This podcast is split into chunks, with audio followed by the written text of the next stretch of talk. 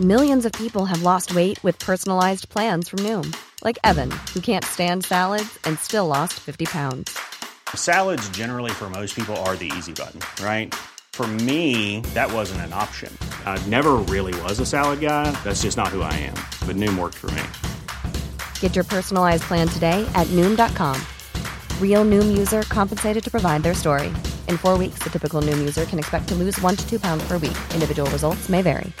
This is Paige, the co-host of Giggly Squad, and I want to tell you about a company that I've been loving, Olive and June. Olive and June gives you everything that you need for a salon quality manicure in one box. And if you break it down, it really comes out to $2 a manicure, which is absolutely insane. It's also so easy to get salon worthy nails at home with Olive and June. The difference between how your nails used to look when you did them yourself and now with the Manny system is a complete game changer. The best thing about Olive and June too is it's a quick dry, dries in about one minute, lasts for five days, and full coverage in up to one to two coats. Visit oliveandjune.com slash perfect Mani 20 for 20% off your first system. That's oliveandjune.com slash perfect Mani 20 for 20% off your first system system.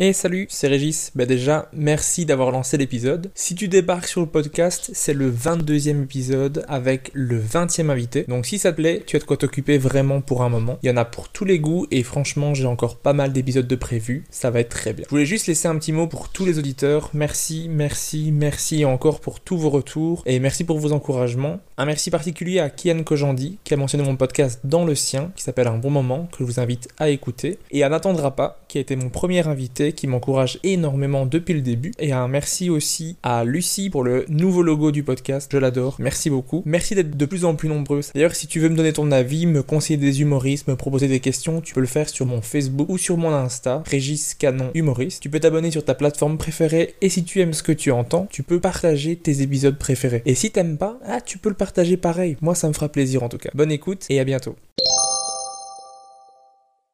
Alors bonjour et bienvenue dans ce nouvel épisode. Aujourd'hui je reçois David Greuze, plus connu sous le nom du personnage qu'il incarne sur scène et à l'écran, Freddy Togo. Comment ça va? Mais très très bien, bravo, c'est une belle intro. Enfin en tout cas c'est concret. En tout cas merci d'avoir fait le podcast. Est-ce que c'est ton premier podcast? Je pense, oui. En tout cas les autres ne t'ont pas marqué s'il y en a eu d'autres avant. Non, tu vois, en même temps on l'a pas encore fait, on est en train de le faire, on le démarre celui-ci, tu vois. Tu- merci d'avoir fait le podcast, j'ai pas encore fait. merci d'avoir accepté de faire. Oui voilà, acceptez d'accord. Tu me diras merci après si ça te convient. Je suis sûr. Tu es mon 22e invité dans le podcast. Très bien. Et tu es le tout premier à avoir un humour à personnage. Ah oui, oui, c'est ça.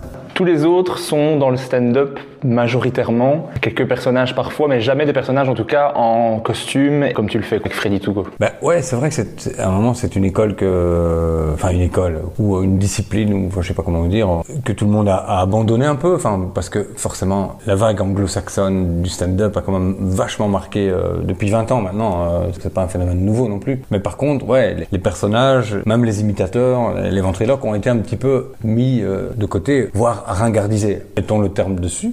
Carrément. Euh, Ce qui fait que si tu te dis stratégiquement je vais choisir de faire du stand-up ou je vais choisir de faire du, du personnage dès le départ, c'est une mauvaise idée. Je crois que tu dois faire la forme d'humour que toi tu défendes et à un moment ça devient particulier parce que c'est toi qui le fais quoi. Et donc euh, l'humour c'est pas une stratégie ou alors ou alors ouais il y a des, des commerciaux qui arrivent. Moi j'ai toujours été pa- épaté par les gens qui savent ce qu'ils veulent à l'avance. Moi je sais pas euh, comment je vais terminer cette phrase par exemple donc tu vois. Spontanéité tout le temps. Ouais, c'est ça. Et donc, quand ce personnage de Freddy arrive, je me dis pas, ah ouais, ça y est, je vais construire un perso. Là, je vais d'abord commencer par Internet parce que c'est la bonne école. Si ça fonctionne, je développerai des plateaux et après j'aurai un spectacle et puis je ferai de la télé et puis euh, que sais-je. J'ai rien construit. Ça a été un accident pur et total. Un bel accident, il y en a. Ce qui fait qu'aujourd'hui, c'est devenu mon métier. Mais est-ce que tu penses du coup que maintenant c'est une force que tu sois avec des personnages et que tous les autres soient plus dans le stand-up ou que c'est plus compliqué pour toi? Je pense avoir la chance que ça fonctionne bien avec le personnage de Freddy, mais euh, est-ce une force d'avoir un personnage? Ceux qui ont de la force, c'est ceux qui le font bien. Que tu fasses du stand-up ou que tu fasses du perso ou de l'imitation ou, ou de la vraie force, c'est de, défendre ce que tu fais et d'avoir, quelle que soit la discipline, ta particularité. Ok, il y en a qui font du, personnage, mais tu vois, c'est lui ou un autre, c'est pareil. Il y en a qui font du, du stand-up et il y en a en série euh, des mecs et tout d'un coup, il y a quelqu'un, ah ouais, lui, où elle, elle a vraiment quelque chose de particulier. Donc, il faut trouver cette espèce de particularité euh, perso, mais qui soit universelle. J'adore les paradoxes. Je vais t'en donner tout le temps. euh, Très bien. Particulier, universel, c'est un truc qui me plaît beaucoup. Parfait, moi j'aime beaucoup. Je veux capter l'essence de ton personnage, donc si tu aimes bien faire des, des oxymores et, et des paradoxes, fais-toi plaisir. J'ai placé le mot oxymore et je suis assez content de C'est moi. joli, ouais. Oui, j'avoue. J'ai toujours voulu placer. Ça fait 22 épisodes que j'essaie de le placer. Figure de style. Si on te dit juste, du coup que l'humour de personnage c'est devenu ringard, qu'est-ce que tu réponds à ça Mais oui, je suis d'accord. Peut-être que l'année prochaine, l'humour de stand-up sera devenu un gaffe. Je veux dire, euh, c'est que des vagues et des sacs et ressacs. L'important, c'est de trouver toi euh, où placer ton surf pour aller sur la bonne vague, la tienne, et pas te mettre sur la planche d'un autre, quoi. Et donc, à partir du moment où tu fais les choses de manière sincère, de manière intègre, en essayant d'être respectueux du travail et du public, et pas dire ouais là j'ai trouvé un filon, euh, ça dure jamais, quoi. Les escrocs, je crois qu'à un moment, euh, on tombe dessus. Je parle pas que de copie comique, hein, je. Tu vois, mais je veux dire, tu dois être sincère. Et, euh, oui, alors oui, c'est vrai. On, a, commencé par là.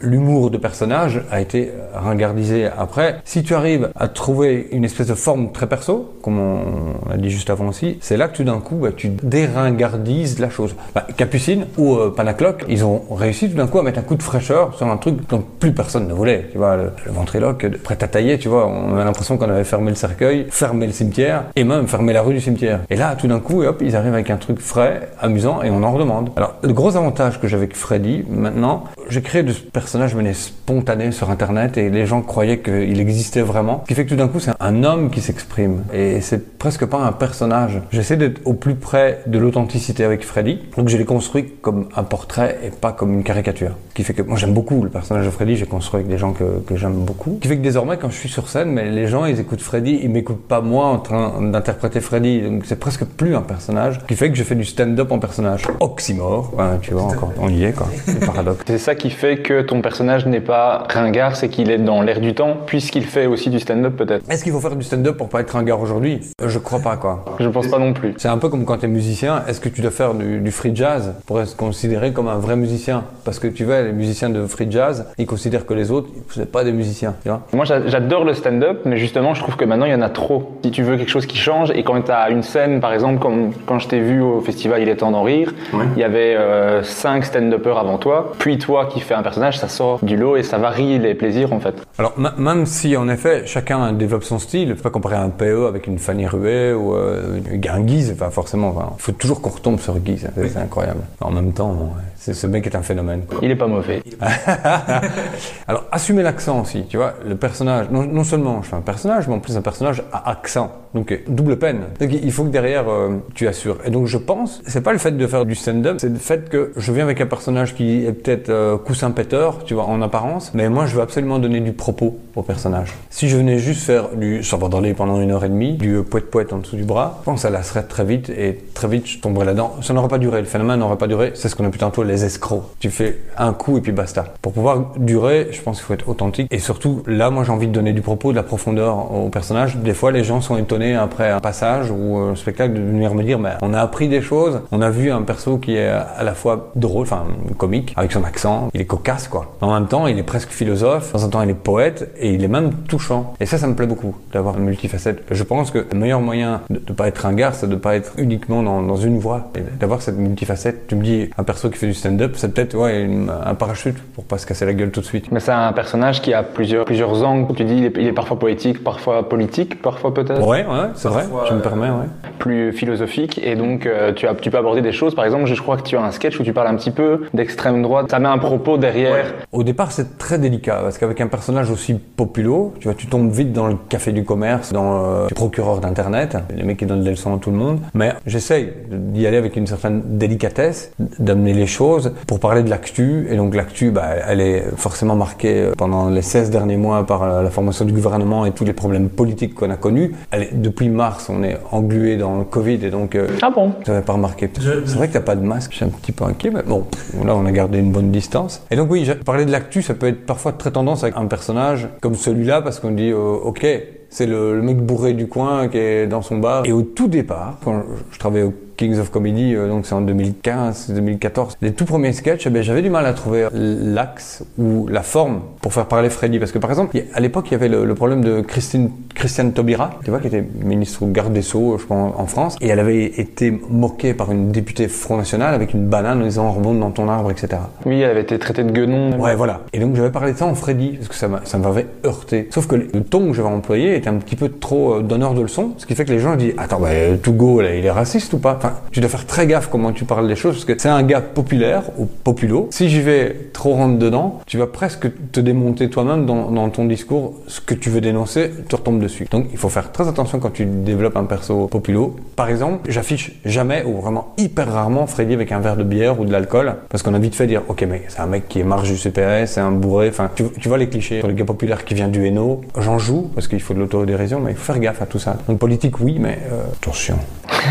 mais pour revenir sur tout le personnage, ce que j'aime faire dans le podcast, c'est remonter le temps. Tu le sais, tu as écouté certains épisodes, donc j'aime bien revenir au tout début. Ouais. Et donc j'aimerais bien savoir comment était donc David dans son enfance. Est-ce que tu étais déjà un petit comique à Strepi Brackney ou pas encore? Ouais, je pense. J'ai eu une enfance heureuse, donc je garde des souvenirs assez géniaux de l'enfance. Bon, j'étais un, gars euh, comme les petits gars, en pleine effusion de, joie, et donc euh, je n'étais pas un gamin maussade, mais j'étais pas forcément le bout en train de, la bande. Je pense avoir toujours été entouré avec des, gars pleins d'humour, des, petits gars de la rue, quoi, mes potes. J'ai énormément de potes italiens. Je, suis né à, la Louvière, enfin Strepi Bracni. Et donc j'ai eu que des amis italiens, siciliens et calabrais. Et ces mecs, ils ont euh, la commedia dans le naturel, quoi. Et donc ils avaient tous un humour particulier. On avait parfois un pote napolitain aussi. Les napolitains, ils ont cette euh, particularité, c'est qu'ils terminent chaque phrase par une vanne. Euh, en gros, tu vois. Mais bon, des vannes bien lourdes.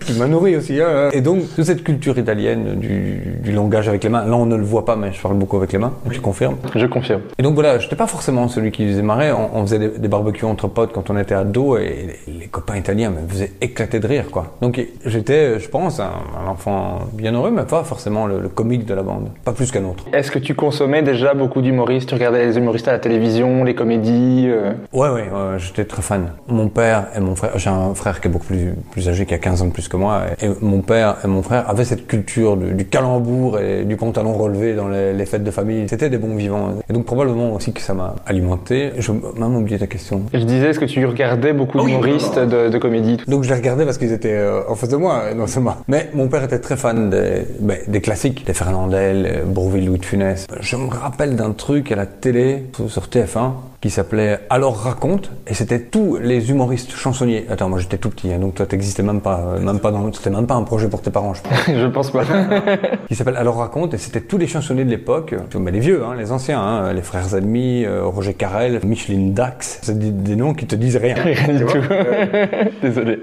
non mais Roger Carrel, il est connu, c'est lui qui faisait plein de voix, il doublait plein de trucs, c'est lui qui faisait du Winnie l'ourson, Astérix, le Gaulois, enfin tous ces gens-là, ils se réunissaient dans une émission et ils venaient raconter des blagues en télé. C'était super drôle parce qu'aujourd'hui, tu peux plus rassembler euh, des humoristes ou chansonniers comme cela, ça coûterait une blinde parce que mais ces gars-là étaient là. Tout ce genre d'émission, on adorait regarder. Mon père regardait Absurde n'est-il pas sur France 3 dans les années 70, donc je devais avoir 6-7 ans par là. Et j'adorais ça, je comprenais pas grand-chose et c'était des Monty Python, Flying Circus. J'adorais moi les, montages des films d'animation de Terry Gilliam, tout ça. Les situations me paraissaient drôles et mon père me laissait regarder avec. Et c'est seulement 15 ans plus tard, 20 ans plus tard que j'ai ah punaise, c'est ça que je regardais quand j'étais petit. Donc il y avait peut-être une curiosité qui était là.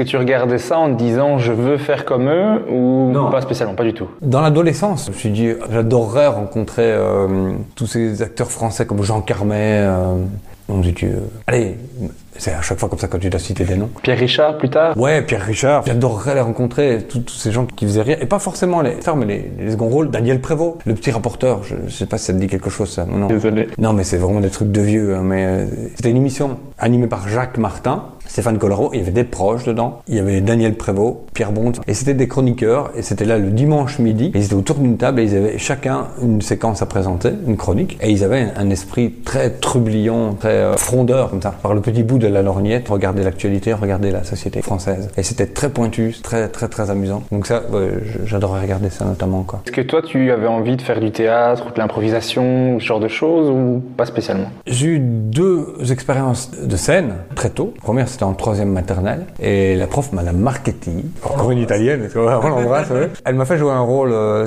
c'était une chanson de Patrick Topalov, je pense, un truc. Et je me suis éclaté. Mais après, ça m'a pas fait, fait dire à, à 5 ans et demi, ah, ça y est, je vais faire de la scène. Mais plus tard, tu te rappelles de, de, de- ah ouais, j'ai vécu ça, ouais.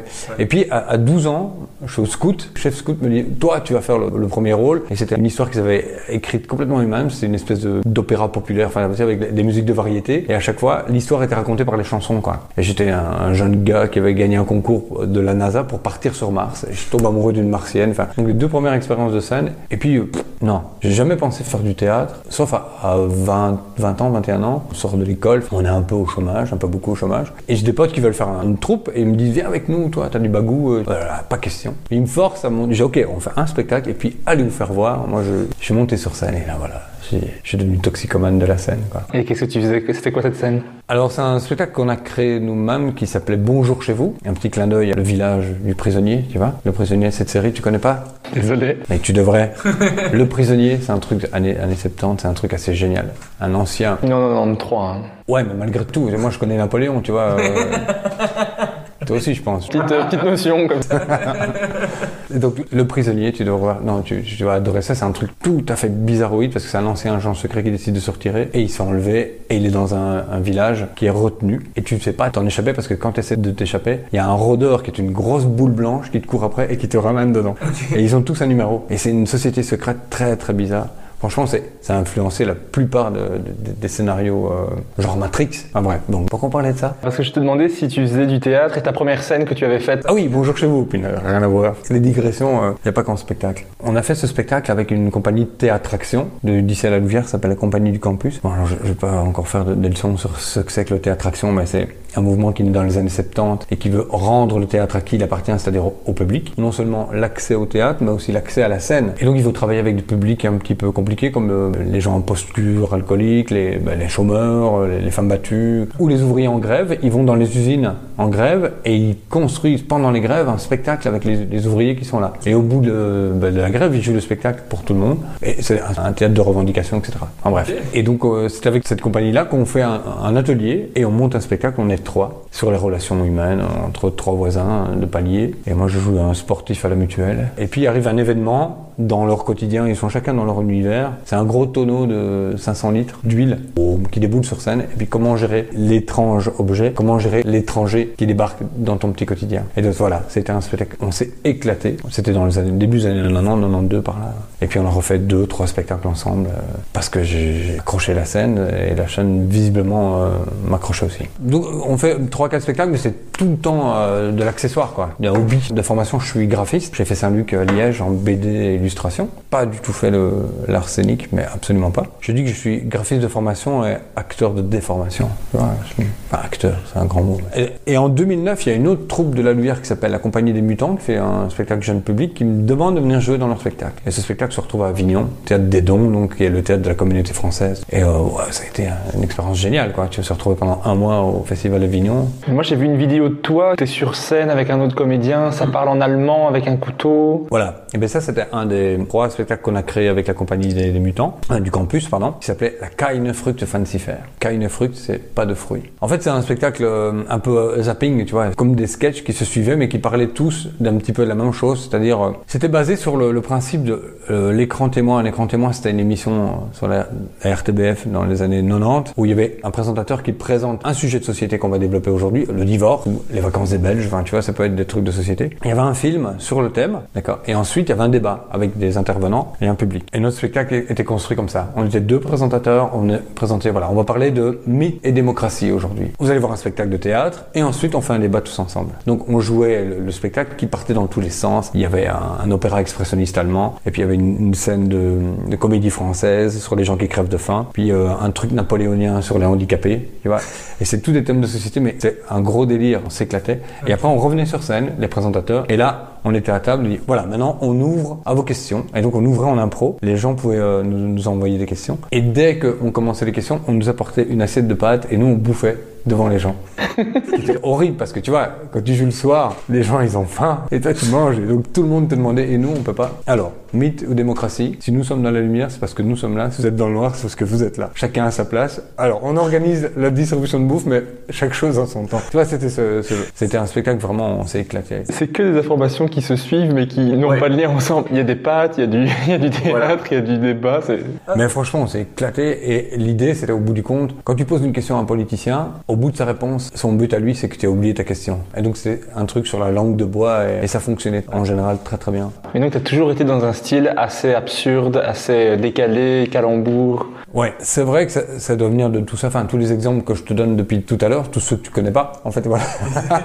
On, on arrive seulement à l'année de ma naissance à ce moment-là. oui, oui, oui, oui, c'est vrai. Tu viens de naître. C'est pour ça que pour toi, tout d'un coup, mon personnage est, tout nouveau, mais en fait, je fais juste que du recyclage de tout ce qui existe depuis, depuis toujours. Enfin, c'est ce que tout le monde fait. hein. Euh, en gros, on a toujours des inspirations qui sont inspirantes en principe, mais il faut arriver à les sublimer, peut-être, je sais pas, euh, pour que ça devienne ton truc à toi. Et en effet, tous ces gens-là étaient beaucoup basés euh, sur euh, l'absurde, sur le, le jeu de mots assumé, et, et puis aussi glisser du propos dedans, l'air de rien, dans le côté poète-poète, avoir de la résonance. Et comme tu dis, le côté langue de bois des politiciens ou tout ce genre de choses. Oui, c'est ça, mais la politique, c'est terriblement inspirant, quoi.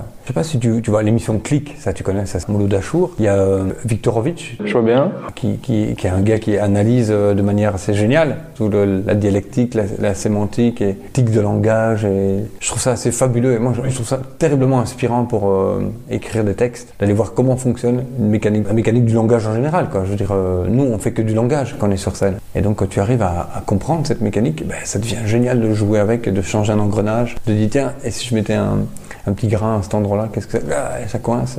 Je trouve ça fabuleux, quoi. J'adore les mots. Enfin, Ça se voit dans ton personnage, mais d'ailleurs, on y arrive. En 2011, on découvre enfin le personnage de Freddy Togo. oui, Tu as fait une vidéo en fait tu- où tu réagis à Benoît Poulvorde qui invitait les Belges à plus raser tant qu'on n'aura pas de gouvernement et tu avais fait une vidéo pour réagir à ça avec le personnage de Freddy Togo. Ouais. Oui, parce que tu vois, la crise qu'on vient d'avoir maintenant, c'est jamais qu'un recyclage de la crise qu'on a eue en 2011. Euh, oui, Une pâle copie. voilà, encore une fois. Et c'est le Premier ministre d'aujourd'hui qui, à l'époque, avait fait sauter le gouvernement. Le mec, il avait de la suite dans les idées quand même. Et alors, Poulvord, il propose avec Nicolas Boytars de se laisser pousser la barbe en signe de contestation. Là. Je trouve ça génial parce que, tu vois, en Belgique, on a ce côté-là euh, créatif et imaginatif de pouvoir donner des solutions complètement dé- de dérision à une situation qui est dérisoire. Tu vois, de, de rester euh, 500 jours sans être gouverné et le pays tourne quand même. Et que nous, et comme dit euh, Didier Super, les Belges sont vraiment très cons parce que pendant 540 jours, ça a marché très bien. Vous avez refait des élections vous avez revoté pour la même du départ. Tu vois, vous êtes vraiment des cons les Belges. Et il a raison, super. Faut, tu vois, il y a que nous pour Et donc, je suis à la maison, on me dit, eh, cette idée est géniale, mais il faudrait que quelqu'un soit pas d'accord avec lui. Ça serait fabuleux que Poulvord se, se batte avec quelqu'un dans des débats stériles, comme il le faisait à l'époque. Il tirait sur la longueur euh, les ministres. Ben, je vais le faire moi. Tu vois, je suis occupé à peindre à la maison, je mets mes trucs de côté. Peindre comme tu n'aimes pas faire, tu m'as dit que tu n'aimes pas bricoler. J'attrape des fringues que- j'ai là chez moi, des vieilles lunettes, je mets mes cheveux sur le côté. Là. Prends l'accent de Freddy, qui l'accent de la Louvière, inspiré beaucoup de mon père et, et de mon ancien directeur d'école primaire, et des gens avec qui je bosse à la ville de la Louvière. Donc vraiment en, spon- en spontané. Donc. Ouais, spontané, ouais. Et je me lâche comme si j'étais, ouais, voilà, le mec chez lui qui dit, oh merde, t'en as marre. euh, vous êtes qui pour, pour le voir pour dicter aux Belges ce qu'il doit faire? Je fais cette vidéo en me disant, je vais faire marrer les copains. Parce que à la fin, je pense que c'est ça qui a marché surtout. Je dis, et nous, on n'est pas d'accord avec vous, on va pas se laisser pousser la barbe. Au contraire, on va faire un acte tout à fait différent. On va se raser les couilles. Donc Michel qui est ici présent, Michel montre des couilles. Non, Michel veut pas. Donc je veux montrer moi-même. Et là, je sors deux œufs dans un plastique, tu vois, parce qu'on est sur YouTube, il y a des enfants qui regardent. Et je voilà, rasé comme ça. Et dans la rue, quand vous verrez des gens qui se grattent entre les jambes, c'est des gens qui sont pas d'accord avec vous. Ça, c'était l'idée. Et je me dis, je vais faire marrer les potes. Au pire, je me retrouve au zapping. Un Belge montre ses couilles sur Internet. Et non, ça a été un, un buzz. Enfin, un- je sais pas ce que c'est un buzz. Et puis le lendemain, je suis invité au journal, la télévision locale ici pour expliquer c'est quoi un buzz? Je j'en sais rien. Et finalement, oui, je sais ce que c'est un buzz. Tu dois faire les choses. Fais les choses. Et après, c'est pas toi qui détermine si c'est un buzz ou pas. C'est les 100 000, 200 000, les millions de gens qui ont cliqué. Va leur demander pourquoi ils ont cliqué, tu sauras comment on fait un buzz. Mais donc ton personnage aurait été complètement différent si chez toi il n'y avait pas eu ces accessoires-là. On aurait pu avoir un personnage avec une euh, Non. tenue, une- un, un autre accent, un autre accent peut-être pas parce que c'est celui qui était venu Ouais, naturellement. en fait, j'a- j'avais ce- cette envie de, de personnage euh, local qui est de ma fibre parce que tu vois, euh, quand tu as cette musicalité dans l'oreille depuis que t'es gamin, tu la prends facilement. Un mec de Liège, tu vois, qui, qui s'il veut faire l'accent de Liège, il sera jamais aussi juste que si c'est quelqu'un d'autre qui le fait, quoi. Et donc ça devient spontanément comme ça, tu peux switcher de l'un à l'autre sans problème. Et en effet, ouais, si j'avais eu un, un costume de prisonnier, j'aurais peut-être fait un prisonnier. Aujourd'hui, je me baladerais sur scène avec euh, le costume des Dalton, quoi. Ben, depuis tout petit, j'adore ce, ce foulard, le foulard dans la chemise, que, que je trouve affreux, tu vois. Oui. Tout petit, je vois ces, ces- ces vieux types, parce que bon, ça fait vieux tout de suite, le, le foulard. Je trouve que c'est peut-être l'élément le plus important de Freddy, c'est son foulard. Et, euh, et voyez, tout d'un coup, je, je développe le truc, et là, ça fait un, un buzz, et les potes me disent, continue à alimenter euh, des vidéos avec ce mec, on a envie de l'entendre parler sur tout, sur rien. Et voilà, pendant un an et demi, j'ai fait des vidéos sur tout, sur rien. Mais Tu faisais des vidéos sur l'actualité, à chaque fois avec toujours ce personnage. Tu étais obligé du coup de garder ce que tu avais improvisé en Ouais. fait au départ. Ouais, ouais, c'est ça.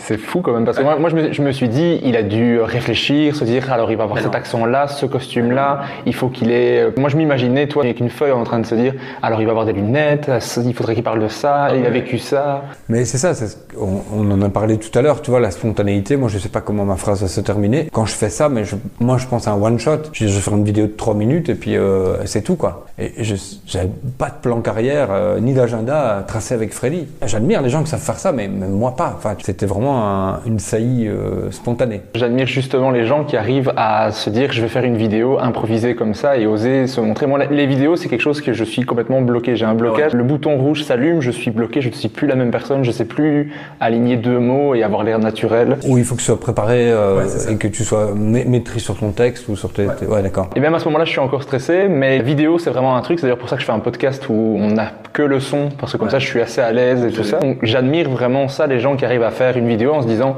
je vais faire quelque chose, si c'est bien, c'est bien, spontané comme tu, comme tu le fais. Moi, je crois que j'aurais, filmé et j'aurais jamais publié, par exemple. Ah ouais, ouais, ouais. Après, je pense qu'il y a une part d'inconscience, d'audace quand tu fais les choses. Et des fois, c'est même d'ailleurs le problème d'Internet, c'est qu'il y a des gens qui sont prêts à tout pour qu'on les remarque. Ils peuvent s'humilier parfois, jusqu'à se mettre en danger, en danger de mort même. Certains le font, tu vois. euh, Et d'ailleurs, certains y restent, quoi. Mais il faut une part d'inconscience pour oser déjà l'enregistrer et puis le publier. Et puis derrière, il faut assumer, quoi. Parce que des insultes, j'en ai reçu. hein. Oui. Ouais, ouais, mais c'est normal parce que les gens te connaissent pas, ils savent pas qui tu es, ils savent pas si t'es un, un mec complètement taré, un vrai de vrai, un imbécile à qui on doit faire fermer vite la bouche, tu vois, euh, avant qu'il aille trop loin.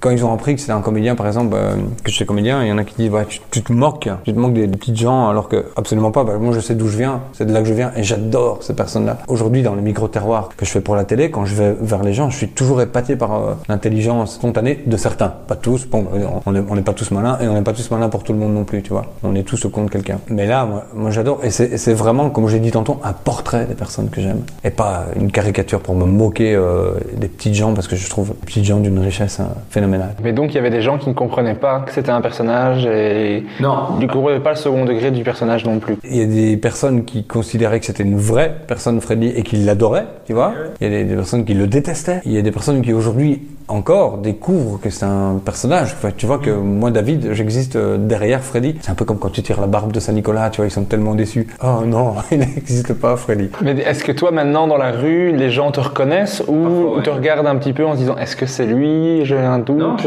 Je suis étonné, euh, bah, il n'y a pas grand chose qui change, juste les- la- mèche et les lunettes et l'accent, enfin ça vieillit, ça prend 10-15 ans euh, directement. Mais oui, les, les gens viennent et, et toujours de manière très bienveillante, c'est ça que je trouve génial. Dans notre métier, enfin en tout cas jusque-là, euh, avec la, la petite notoriété que, que, que j'ai aujourd'hui, hein, c'est pas non plus... euh, maintenant quand tu vois des mecs comme, euh, je sais pas, bah, Franck Dubosc, quand il, il va se balader, euh, je crois qu'il il peut pas faire des courses quoi. Ici euh, c'est bon. En France, c'est beaucoup plus le, le star system. et Il y, a, il y a- il y a beaucoup plus de gens qui le connaissent. Enfin, c'est 66 millions d'habitants. Nous, on est euh, 6 millions. euh. 11. Oui, mais pour les francophones. Ah oui, francophone, ouais. Ouais, mais attention, il y a d'abord des Flamands qui le connaissent. Hein. Regarde Sandra Kim, elle est plus connue en Flandre.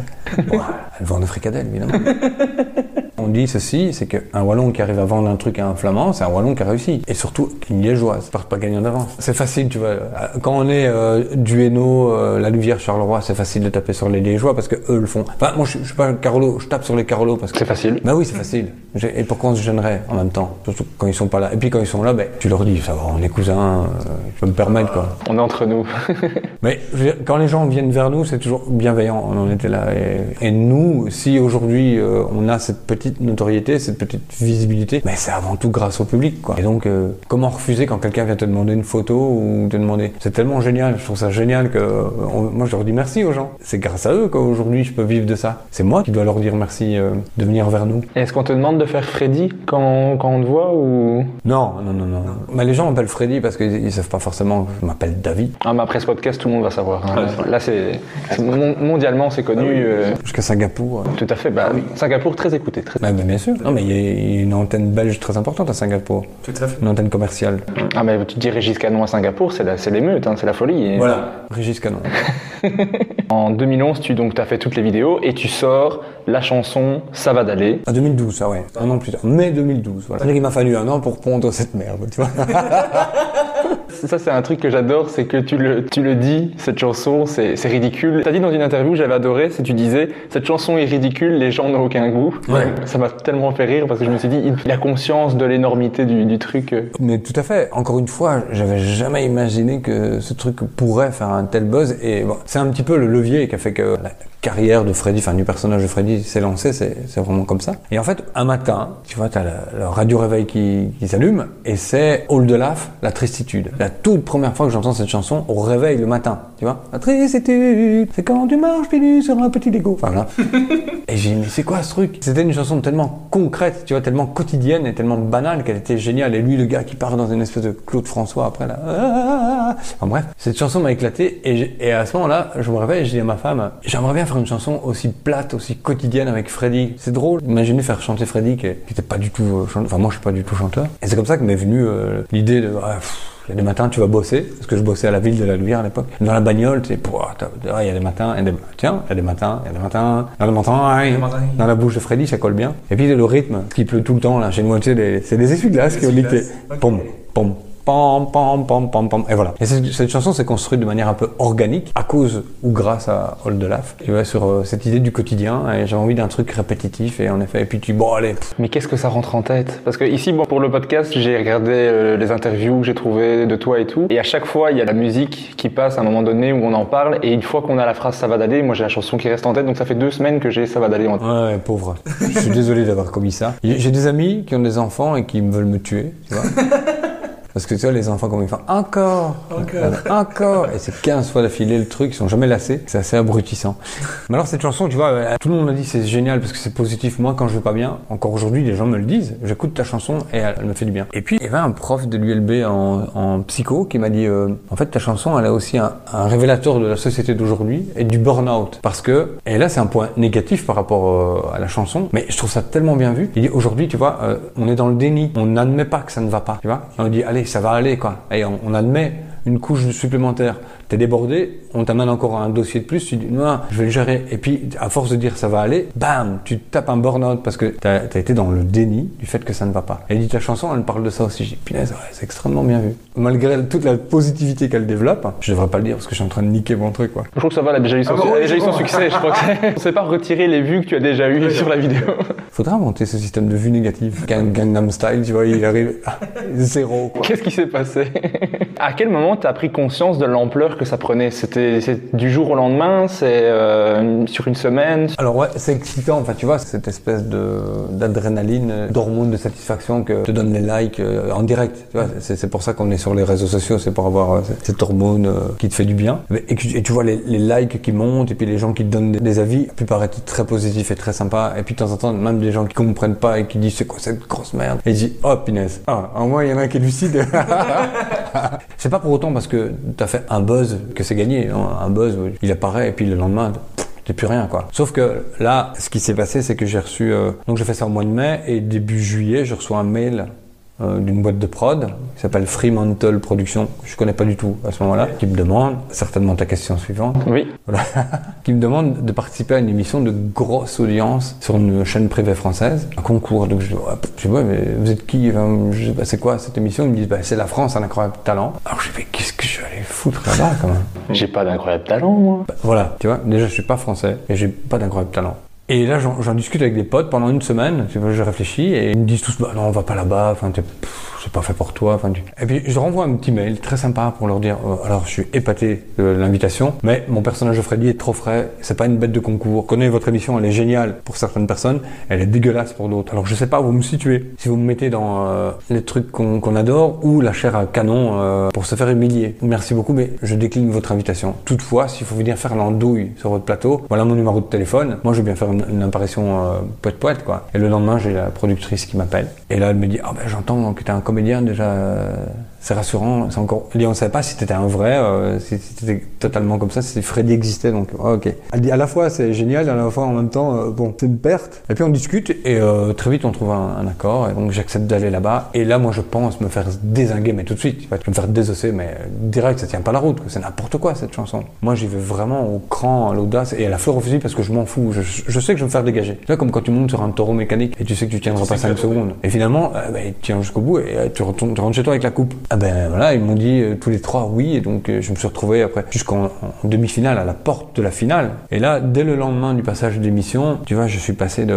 de 50 000 vues à 200 000 vues en une soirée. J'avais 5 000 amis Facebook en un soir. euh, et tu te dis, mais qu'est-ce qui se passe? Qu'est-ce que j'ai fait pour mériter ça? Enfin, c'est fun. Et puis d'un coup, tu dis, ok, maintenant, il faut peut-être voir ça de manière un peu plus sérieuse. Parce qu'il y a une boîte de prod, Kings of Comedy, qui m'attrape, qui dit, voilà, on voudrait travailler avec toi. C'est à ce moment-là, au premier passage euh, en télé, que Kings a débarqué. Et puis euh, les choses deviennent peut-être un peu plus sérieuses, quoi. À ce moment-là, du coup, tu, dois, tu te mets à réfléchir à qu'est-ce que tu peux faire avec ça. Et il y a un filon, tu te dis, il faut que je l'exploite. Je me dis surtout que j'ai rien, tu vois. et j'ai pensé à rien. Comment tu fais euh, dans quelque entreprise que ce soit quand tout d'un coup euh, il y a des gens qui, qui, qui t'attendent quoi. Et j'ai eu une bonne idée, mais est-ce que tu vas vivre sur une bonne idée? Donc il dit ok ça suffit pas. Donc cette bonne idée c'est une graine, il faut la planter, il faut l'entretenir et puis il faut la développer. Donc à partir de là ouais euh, Kings je les ai rencontrés, ils m'ont dit ouais il faut que dans un an et demi maximum tu as un spectacle. J'ai une chanson de merde en plus, et- une vingtaine de vidéos sur internet. euh, ok donc là tu commences à faire les, les premières petites scènes, les premières parties. Tu commences à écrire. Dans les vidéos, des textes que j'avais fait, j'en ai fait des, des- des textes et adaptés sur scène. Ouais, tu les as retravaillés pour la scène, quoi. C'est comme ça que ça démarre doucement. Tu vois, là, on est en 2013. Et est-ce que ça a été dur pour toi d'écrire? C'était parce qu'il y en a qui disent que écrire c'est dans la douleur. Est-ce que toi c'était c'était ça ou euh, ça, ça venait naturellement et c'était un plaisir? Non, alors perso, j'ai pas de méthode. Enfin, je, je suis pas l'artiste maudit qui écrit bien quand il va mal, ou je je dois pas être euh, sous caféine ou bien autre substance pour pouvoir écrire correctement. Je pense que tout s'écrit au moment où ça doit se faire. Des fois, c'est un délai qui te permet d'écrire. Parce que tu dis, punaise, il faut absolument que ce soit écrit pour là. Et tout d'un coup, tu as un blocage, ça vient pas. Et puis, ce délai, c'est très scolaire, hein, parce qu'on est très scolaire comme ça. Il faut rendre le travail pour le 15. Et donc, tout d'un coup, ce délai te fait avancer. Et puis, parfois, non, c'est l'inspi, tu te lèves le matin, ouais, t'as une idée, t'as as trouvé ton axe, et tout d'un coup, c'est une espèce de, rivière naturelle qui coule, et t'as as écrit trois pages d'un coup. Et puis, le lendemain, tu dis, allez, c'est reparti. Tu fais quatre phrases, tu dis, je vais à la piscine. J'ai aucune méthode, moi, j'ai au- aucun conseil à donner. Enfin, si, le conseil, c'est laisse-toi aller. Fais-toi un minimum confiance, quoi. Parce que souvent, moi, j'ai des potes, ben voilà, Sarah, je, vais taper sur Sarah, euh, elle m'a téléphoné. Sarah, c'est une fille qui manque énormément de confiance en elle, alors qu'elle a vraiment un truc. C'est pas évident de voir avoir le charisme et l'humour en même temps. Et cette fille, elle, développe des trucs, mais sauf que souvent, elle dit, non, aujourd'hui, je me sens pas belle, ou Ah, non, ça va pas être drôle. Et, et alors, elle se met tellement de freins de confiance qu'à un moment, elle fait rien. Fais-toi confiance un minimum, vas-y, lâche-toi. Si c'est le moment, ben, euh, alors profites-en. Si c'est pas le moment, fais autre chose et puis reviens-y, quoi.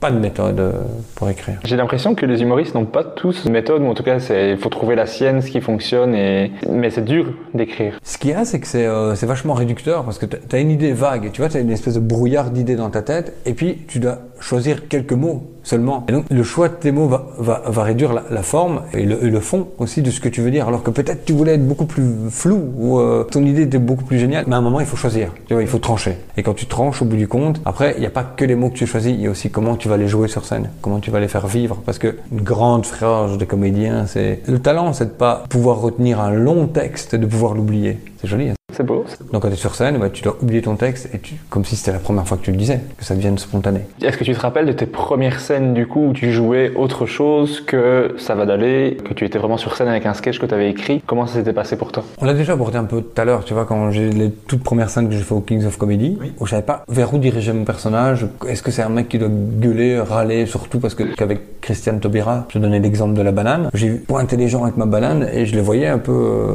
tu vois, faire 20 cm de recul sur leur chaise en disant oh là, ce mec euh, il est vraiment agressif, il dénonce le racisme. Est-ce que c'est un personnage raciste que le, comédien nous montre? Et donc là ouais, il m'a fallu deux trois fois prendre des coups de latte dans, dans les gencives parce que tu, toi tu développes un personnage avec sa bonhomie et en fait tu te rends pas compte de ce que tu développes. Donc il a fallu quelques scènes avant de pouvoir maîtriser cet aspect vieux belge râleur et sympathique en même temps. Il fallait trouver, et ça, c'est à force de, de jouer, de, de, tester, et aussi cet univers absurde que, que les gens doivent admettre pour pouvoir te permettre de partir dans tous les sens au fil fou et que les gens te suivent quand même. Sinon, il y avait une très belle image de Métayer, le fils d'Alex Métayer, qui était jury dans On demande qu'en rire. Je ne vois je ne le nom. Il avait dit, si tu fais de, de l'absurde ou euh, de la digression, t'amènes les gens à la gare, tu vois, tu montes dans le train et puis tu fous le camp avec ton train d'absurde et tu laisses tous les gens sur le quai. Emmène-les avec toi. Et pour pouvoir t'emmener, tu dois leur donner les clés pour qu'ils puissent décoder qui tu es. Une fois qu'ils t'ont décodé, ils acceptent d'aller avec toi vers où tu veux. quoi. C'est d'abord à toi à faire un travail vers le public pour que le public vienne vers toi. C'est ça. Hmm,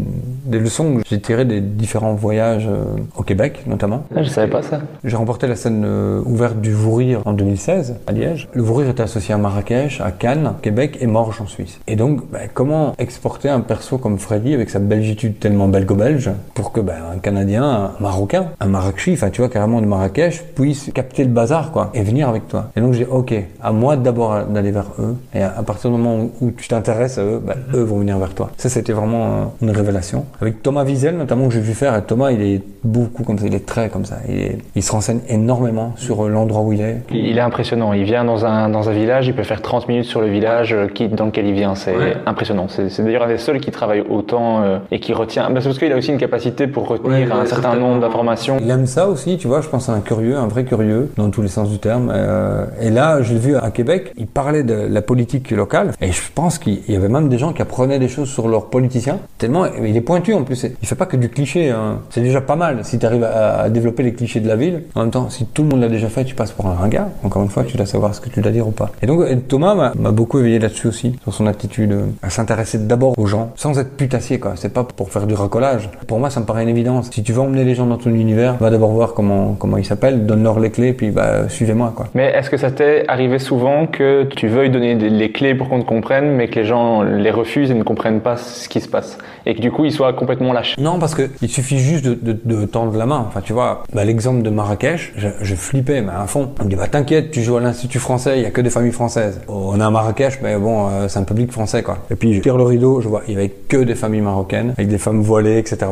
Punaise, avec ce Freddy débarqué là-dedans, et en fait, arrivé sur place, il y, a, il y, a, plein de trucs qui t'inspirent. J'arrive sur place et il y a un gars qui nous accueille, très sympa. Et puis je m'en inspire. Il y a aussi le chauffeur de salle, enfin tu vois, le présentateur qui est très important. Quand il amène les choses, il explique, voilà, ils ont gagné là-bas. Alors voilà, il vient de Belgique. On connaît un peu la Belgique, mais voilà, il est là. Un peu particulier. Enfin, il amène ça comme ça. Et bon, il y a une chouette ambiance quand tu montes sur scène.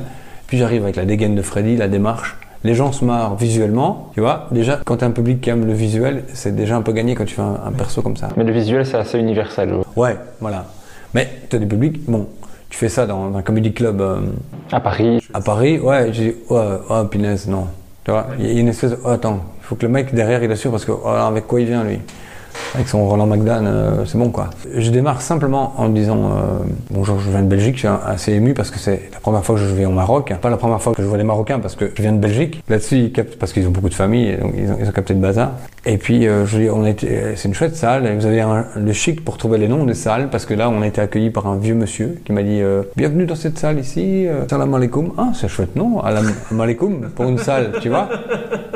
Et puis, je discute avec eux, je leur dis, attends, ça fait 3-4 minutes qu'on parle, et je vous ai même pas demandé comment on dit bonjour chez vous. Et ils disent tous salam alaikum. Ah ouais, comme le nom de la salle. C'est ce que j'appelle donner les clés aux gens, c'est-à-dire, tu t'intéresses un peu à, ce qui se passe en face, et puis euh, ce type, il est complètement à l'ouest, donc ok, on va avec lui parce qu'il a essayé de comprendre ce qui se passe ici, mais il a rien compris. C'est pas plus compliqué que ça, et donc c'est pas très scientifique. L'expression de donner les clés, ça paraît, oh punaise, c'est le mec, tu vois, le serviteur euh, divin qui arrive avec un, un écran comme ça, tu soulèves et oh, les clés, le code, le code secret de l'humour, c'est lui qui l'a. Non, pas du tout. C'est, je pense être très simple et aller vers les autres, quoi. Que les autres viennent vers toi. Euh, D'où te vient cette capacité à pouvoir réagir comme ça sur tout ce qui se passe en improvisation, sur ce qui vient de se passer, parce que tu n'avais pas prévu de dire tout ça? Ah ben ça, j'en sais rien. Il y a un gars, euh, un animateur radio, il m'a dit qu'il avait été euh, diagnostiqué HP. C'est très tendance de dire euh, HP maintenant, euh, parce que tu as un, un talent différent, tu as un HP. Et il m'a dit ça. Oh, ouais, toi, HP. Je dis, ouais, ok, ben, c'est un peu agaçant. Parce que c'est vrai, il y y, en a des vrais HP. Et puis bon, aujourd'hui, voilà, c'est tellement facile de mettre le costume. Et, euh, et je dis, mais pourquoi tu dis ça? Ça m'a.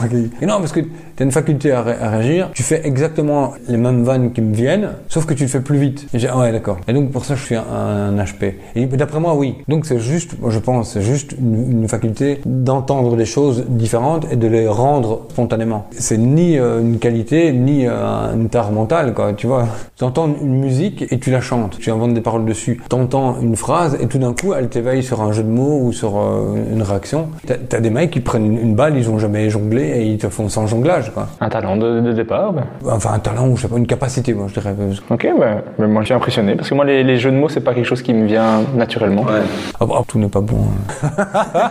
Loin de là. Heureusement, il y a du bon, sinon tu n'aurais pas la, la carrière que tu as maintenant. Mais on va revenir donc en, en 2015 où on te demande d'écrire un spectacle. Ton- du coup, tu écris ton premier spectacle qui s'appelle Je suis unique comme tout le monde. De quoi parler ce premier spectacle? Alors pour revenir vraiment à la, à la genèse de ce spectacle, donc à l'époque je suis au Kings of Comedy, mais il me laisse travailler seul, enfin de, mon côté. euh, et puis c'est la Sabam, à l'époque, la Sabam qui a envie de changer son fusil d'épaule euh, déjà il y a 5-6 ans d'ici, de l'organisme sanctionnateur qu'ils étaient, ils voulaient aussi être un organisme qui pousse et qui défend les, les artistes. Et donc j'ai une fille qui s'appelle Sylvie Godefroy, qui est devenue ma marraine de scène, qui me contacte, qui me dit voilà, on, organise le spectacle de Jean-Luc Fonck à Charleroi, est-ce que tu voudrais faire la première partie? Mais j'ai jamais fait ça, tu vois. Ok, d'accord, oui. Encore une fois, l'audace et l'inconscience t'acceptent. Donc j'écris une première partie en rapport avec Jean-Luc, etc. Ça passe bien. Et là, dans la salle, elle me dit voilà, on était en mars, elle me dit qu'est-ce que tu dirais qu'on organise ta première, la première de ton premier spectacle? Ouais, mais j'ai pas de spectacle, tu vois, on est en mars. Ah, ok, ah ben octobre, ça te va? En octobre, tu joues la première de ton spectacle, on organise tout, euh, Comédie Centrale Charleroi. Euh, oui. Et putain, pourquoi j'ai dit oui? Tu vois?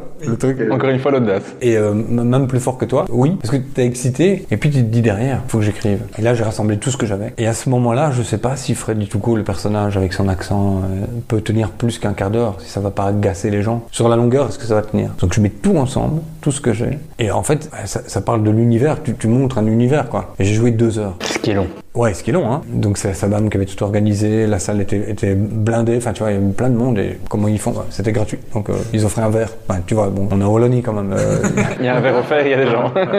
et au bout du compte, toi, j'ai dit, ouais, punaise, on m'a dit que j'ai joué deux heures. Et les gens me disent, écoute, t'aurais pu jouer un quart d'heure de plus. Sincèrement, on est, ren- on est rentré dans le, dans le bazar. Et je pense encore une fois, à partir du moment où les gens, ils aiment ton univers, ils viennent pour être avec toi. Et peu importe ce que tu proposes, en fait, ils veulent passer un bon moment avec toi. Et si tu leur fais passer un bon moment, encore une fois, tu les prends, tu vas les chercher, tu les amènes. Et une fois qu'ils sont avec toi, euh, ils veulent passer du bon temps, quoi. Mais dans le premier spectacle, je pense que tu racontais l'histoire de Freddy qui devient une célébrité un peu malgré lui. Ouais, ouais, mais c'est vrai. Pour avoir un peu abordé dans le spectacle, je veux dire, pour ceux qui, Oui, qui- pardon. qui n'auraient pas eu la chance de le voir en tout. Je vais pas répondre à ta question du tout. en fait. J'aime bien voir la genèse de- du spectacle, c'est- c'est super, super intéressant, mais je me dis pour les gens qui n'ont jamais vu ce spectacle, qu'est-ce que tu abordais en fait? Je disais que Freddy, bah voilà, il, il- c'était un type comme tout le monde, voilà, une espèce de clette banale du quotidien, et puis tout d'un coup, il fait une, chanson par accident, un peu comme vient un Atchoum, qu'aujourd'hui on doit faire gaffe avec les Atchoum, et tout d'un coup, bah, ça devient une vedette, les gens ont cru que c'était un chanteur, on lui a demandé d'aller sur scène dans des festivals et, il chante, et, aujourd'hui les gens l'applaudissent, lui demandent des autographes, alors que c'est un peu comme quand tu vas faire tes courses en, en vélo, enfin tu vois, tu vas au magasin, et sur, sur le bord de la route, il y a des gens qui commencent à t'applaudir parce que tu es en vélo, tu vois, allez, allez. Plus tu vas au magasin, plus tu as des gens qui disent, allez, allez. et puis tu as des flamands avec des drapeaux de Lyon, et ah, comme si tu étais champion.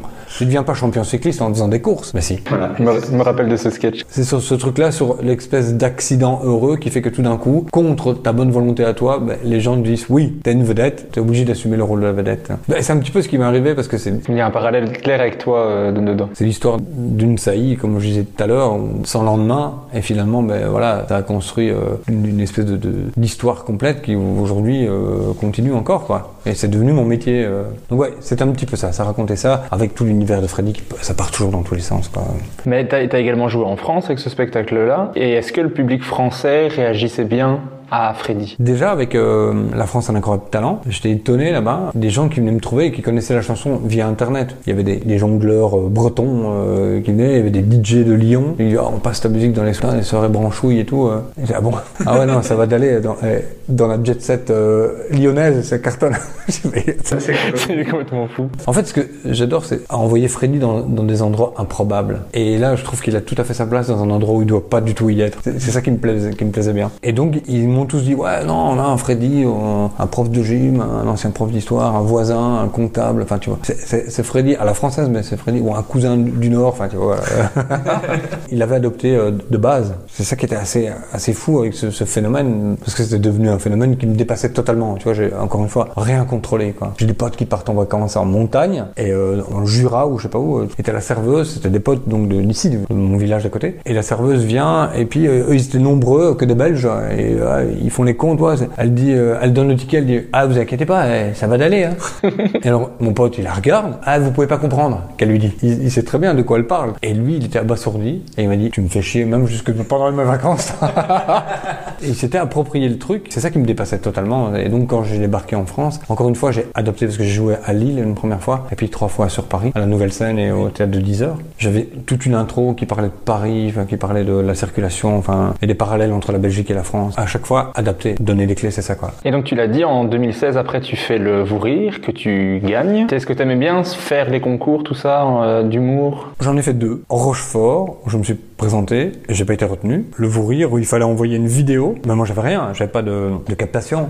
Donc, j'ai fait mon sketch chez moi dans une pièce, avec le téléphone, sans rien. C'était hyper plat, c'était c'était nul. Ils prendront jamais ça. Je l'ai envoyé, ils m'ont sélectionné et, euh, et finalement voilà, ils ont décidé de, de me choisir comme euh, lauréat cette année-là. Ce qui a été génial parce que euh, voilà, je me suis retrouvé à Cannes, Québec, Marrakech, mort. J'ai rencontré un pote qui s'appelle Jesse Cobel, humoriste suisse avec qui on collabore pas mal. On essaie de mettre des petits ponts entre la Belgique et la Suisse parce qu'il n'existe pas grand-chose. Et donc ouais, ce que j'adore moi, c'est les énergies communes et les mises ensemble, les synergies qu'on développe parce qu'on n'est jamais plus fort que quand on est ensemble quoi. Enfin, je fais pas mon comment dire, mon évangéliste quoi, mais euh, je pense sincèrement que quand on peut se filer des coups de main, euh, qu'est-ce qu'on est beaucoup plus balèze quoi.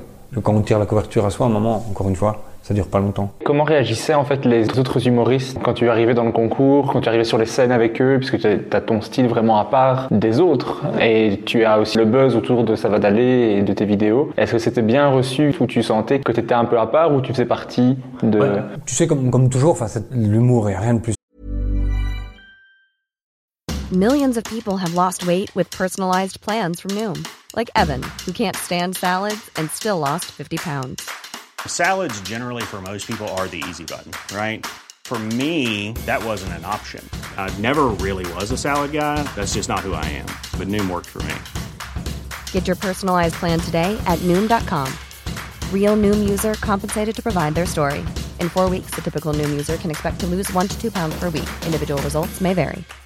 If you're looking for plump lips that last, you need to know about Juvederm lip fillers. With Juvederm Volbella XC and Juvederm Ultra XC, your lip look, whether it's subtle or bold, can last up to one full year with optimal treatment and no additional maintenance. Find a licensed specialist and see if it's right for you at juvederm.com today. That's J U V E D E R M.com. Add fullness to lips in adults over 21 with Juvederm Volbella XC or Juvederm Ultra XC. Do not use if you have severe allergies or a history of severe allergic reactions, or if you're allergic to lidocaine or the proteins used in Juvederm. Tell your doctor if you have a history of scarring or taking medicines that decrease the body's immune response or that can prolong bleeding. Common side effects include injection site redness, swelling, pain, tenderness, firmness, lumps, bumps, bruising, discoloration, or itching. As with all fillers, there's a rare risk of unintentional injection into a blood vessel, which can cause vision abnormalities, blindness, stroke, temporary scabs, or scarring.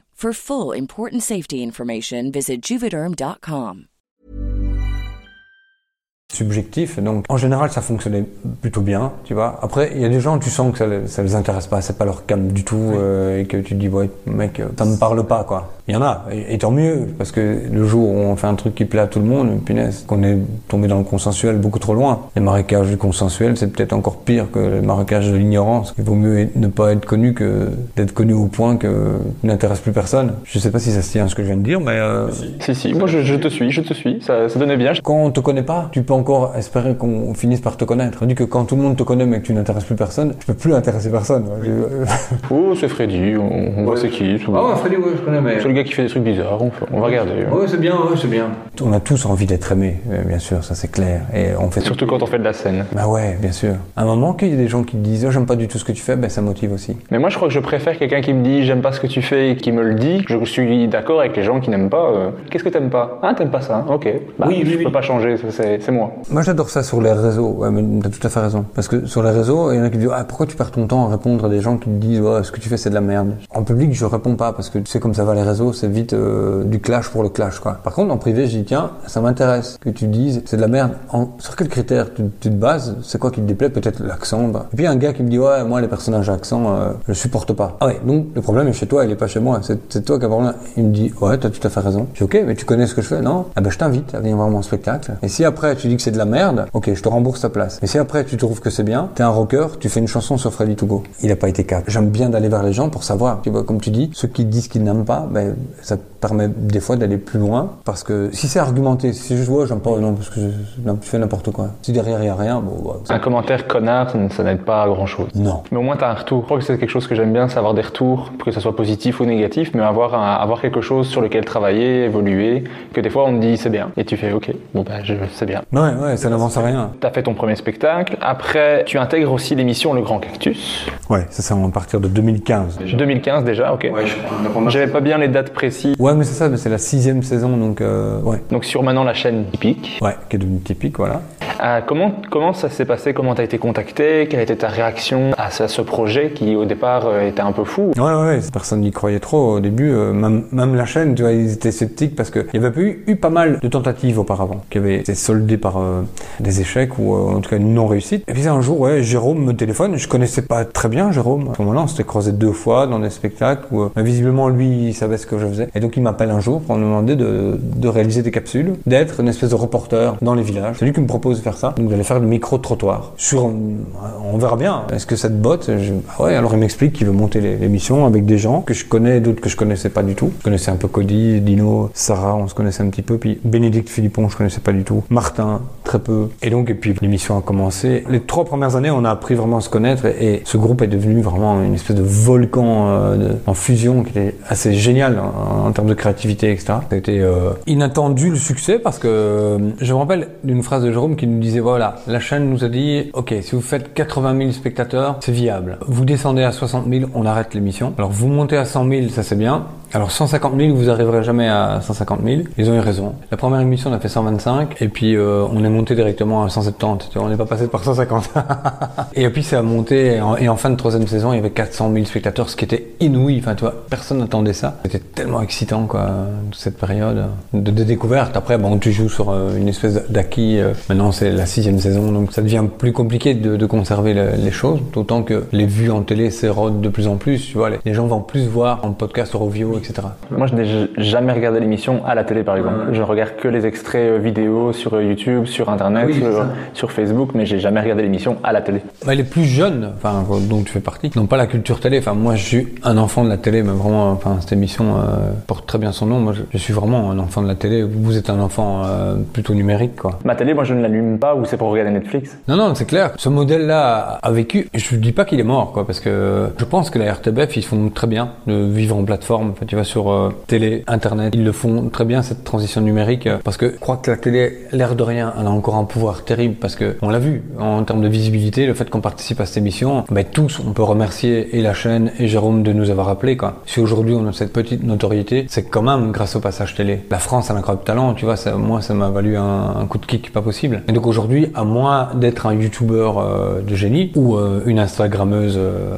avec de jolies formes. C'est ce qui marche. Euh, Je fais du, du cliché, hein, mais euh, on comprend bien hein, quand tu utilises le cliché. Il y a encore que la télé qui te permette de, de très vite réussir. Enfin, très vite réussir. En même temps, c'est un leurre, quoi. hein. C'est un miroir aux alouettes parce qu'on très vite réussir aujourd'hui, c'est le tout tout de suite qui doit fonctionner. Alors que le tout tout de suite, souvent, les gens qui euh, aujourd'hui, tout d'un coup, ils, ils émergent, mais derrière, il y a un boulot. Et devant, et encore plus de boulot. Mais, mais après, en Belgique, les humoristes qui passent à la télé sont ceux qui sont connus du grand public et ce qui, qui font qu'ils se font connaître aussi. Je veux dire, un Cody est beaucoup plus connu qu'un qu'un Ino parce qu'il passe pas à la télé. Et C'est pas une question de talent. Les deux ont un, un talent énorme et un- chacun a un style complètement différent. Mais Cody passant à la télé euh, régulièrement est plus connu d'un grand public, ça c'est clair. Bah, bien sûr, ouais. Là, bah, Inno, maintenant, ils ont. euh, mais- Oui, ils ont les Anonymes qui est sorti euh, lundi euh, le 12 octobre est sorti la, sé- la série Les Anonymes que je vous conseille pour ceux qui écouteront, qui est sur Ovio. Tous les épisodes sont disponibles. c'est ça.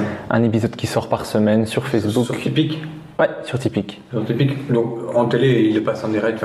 Je sais pas s'il passe en. Je crois que c'est juste web série. Je crois qu'il est que sur Ah Ovio. ouais. Je crois qu'il est que sur Ovio et euh, sur Tu es aussi dedans? Non, je suis pas dedans. Ah, J'ai parlé avec quasiment tous ceux qui étaient dedans. J'ai eu Ino, Farah Ouais. et le What the Fun qui produisent et ils m'ont tous tous parlé de ce projet qui a l'air incroyable. Moi, j'ai vu que le premier épisode pour le moment. Tout est disponible sur Vio et rien qu'avec le talent des gens qui sont dedans, je sais que ça va être bien. Mais voilà, c'est bien, tu vois, parce que y a- c'est à partir de la base télé, ils développent ce, côté plateforme internet et ils vont chercher ben, la jeune génération euh, ou la nouvelle génération, parce qu'il y a des moins jeunes dedans.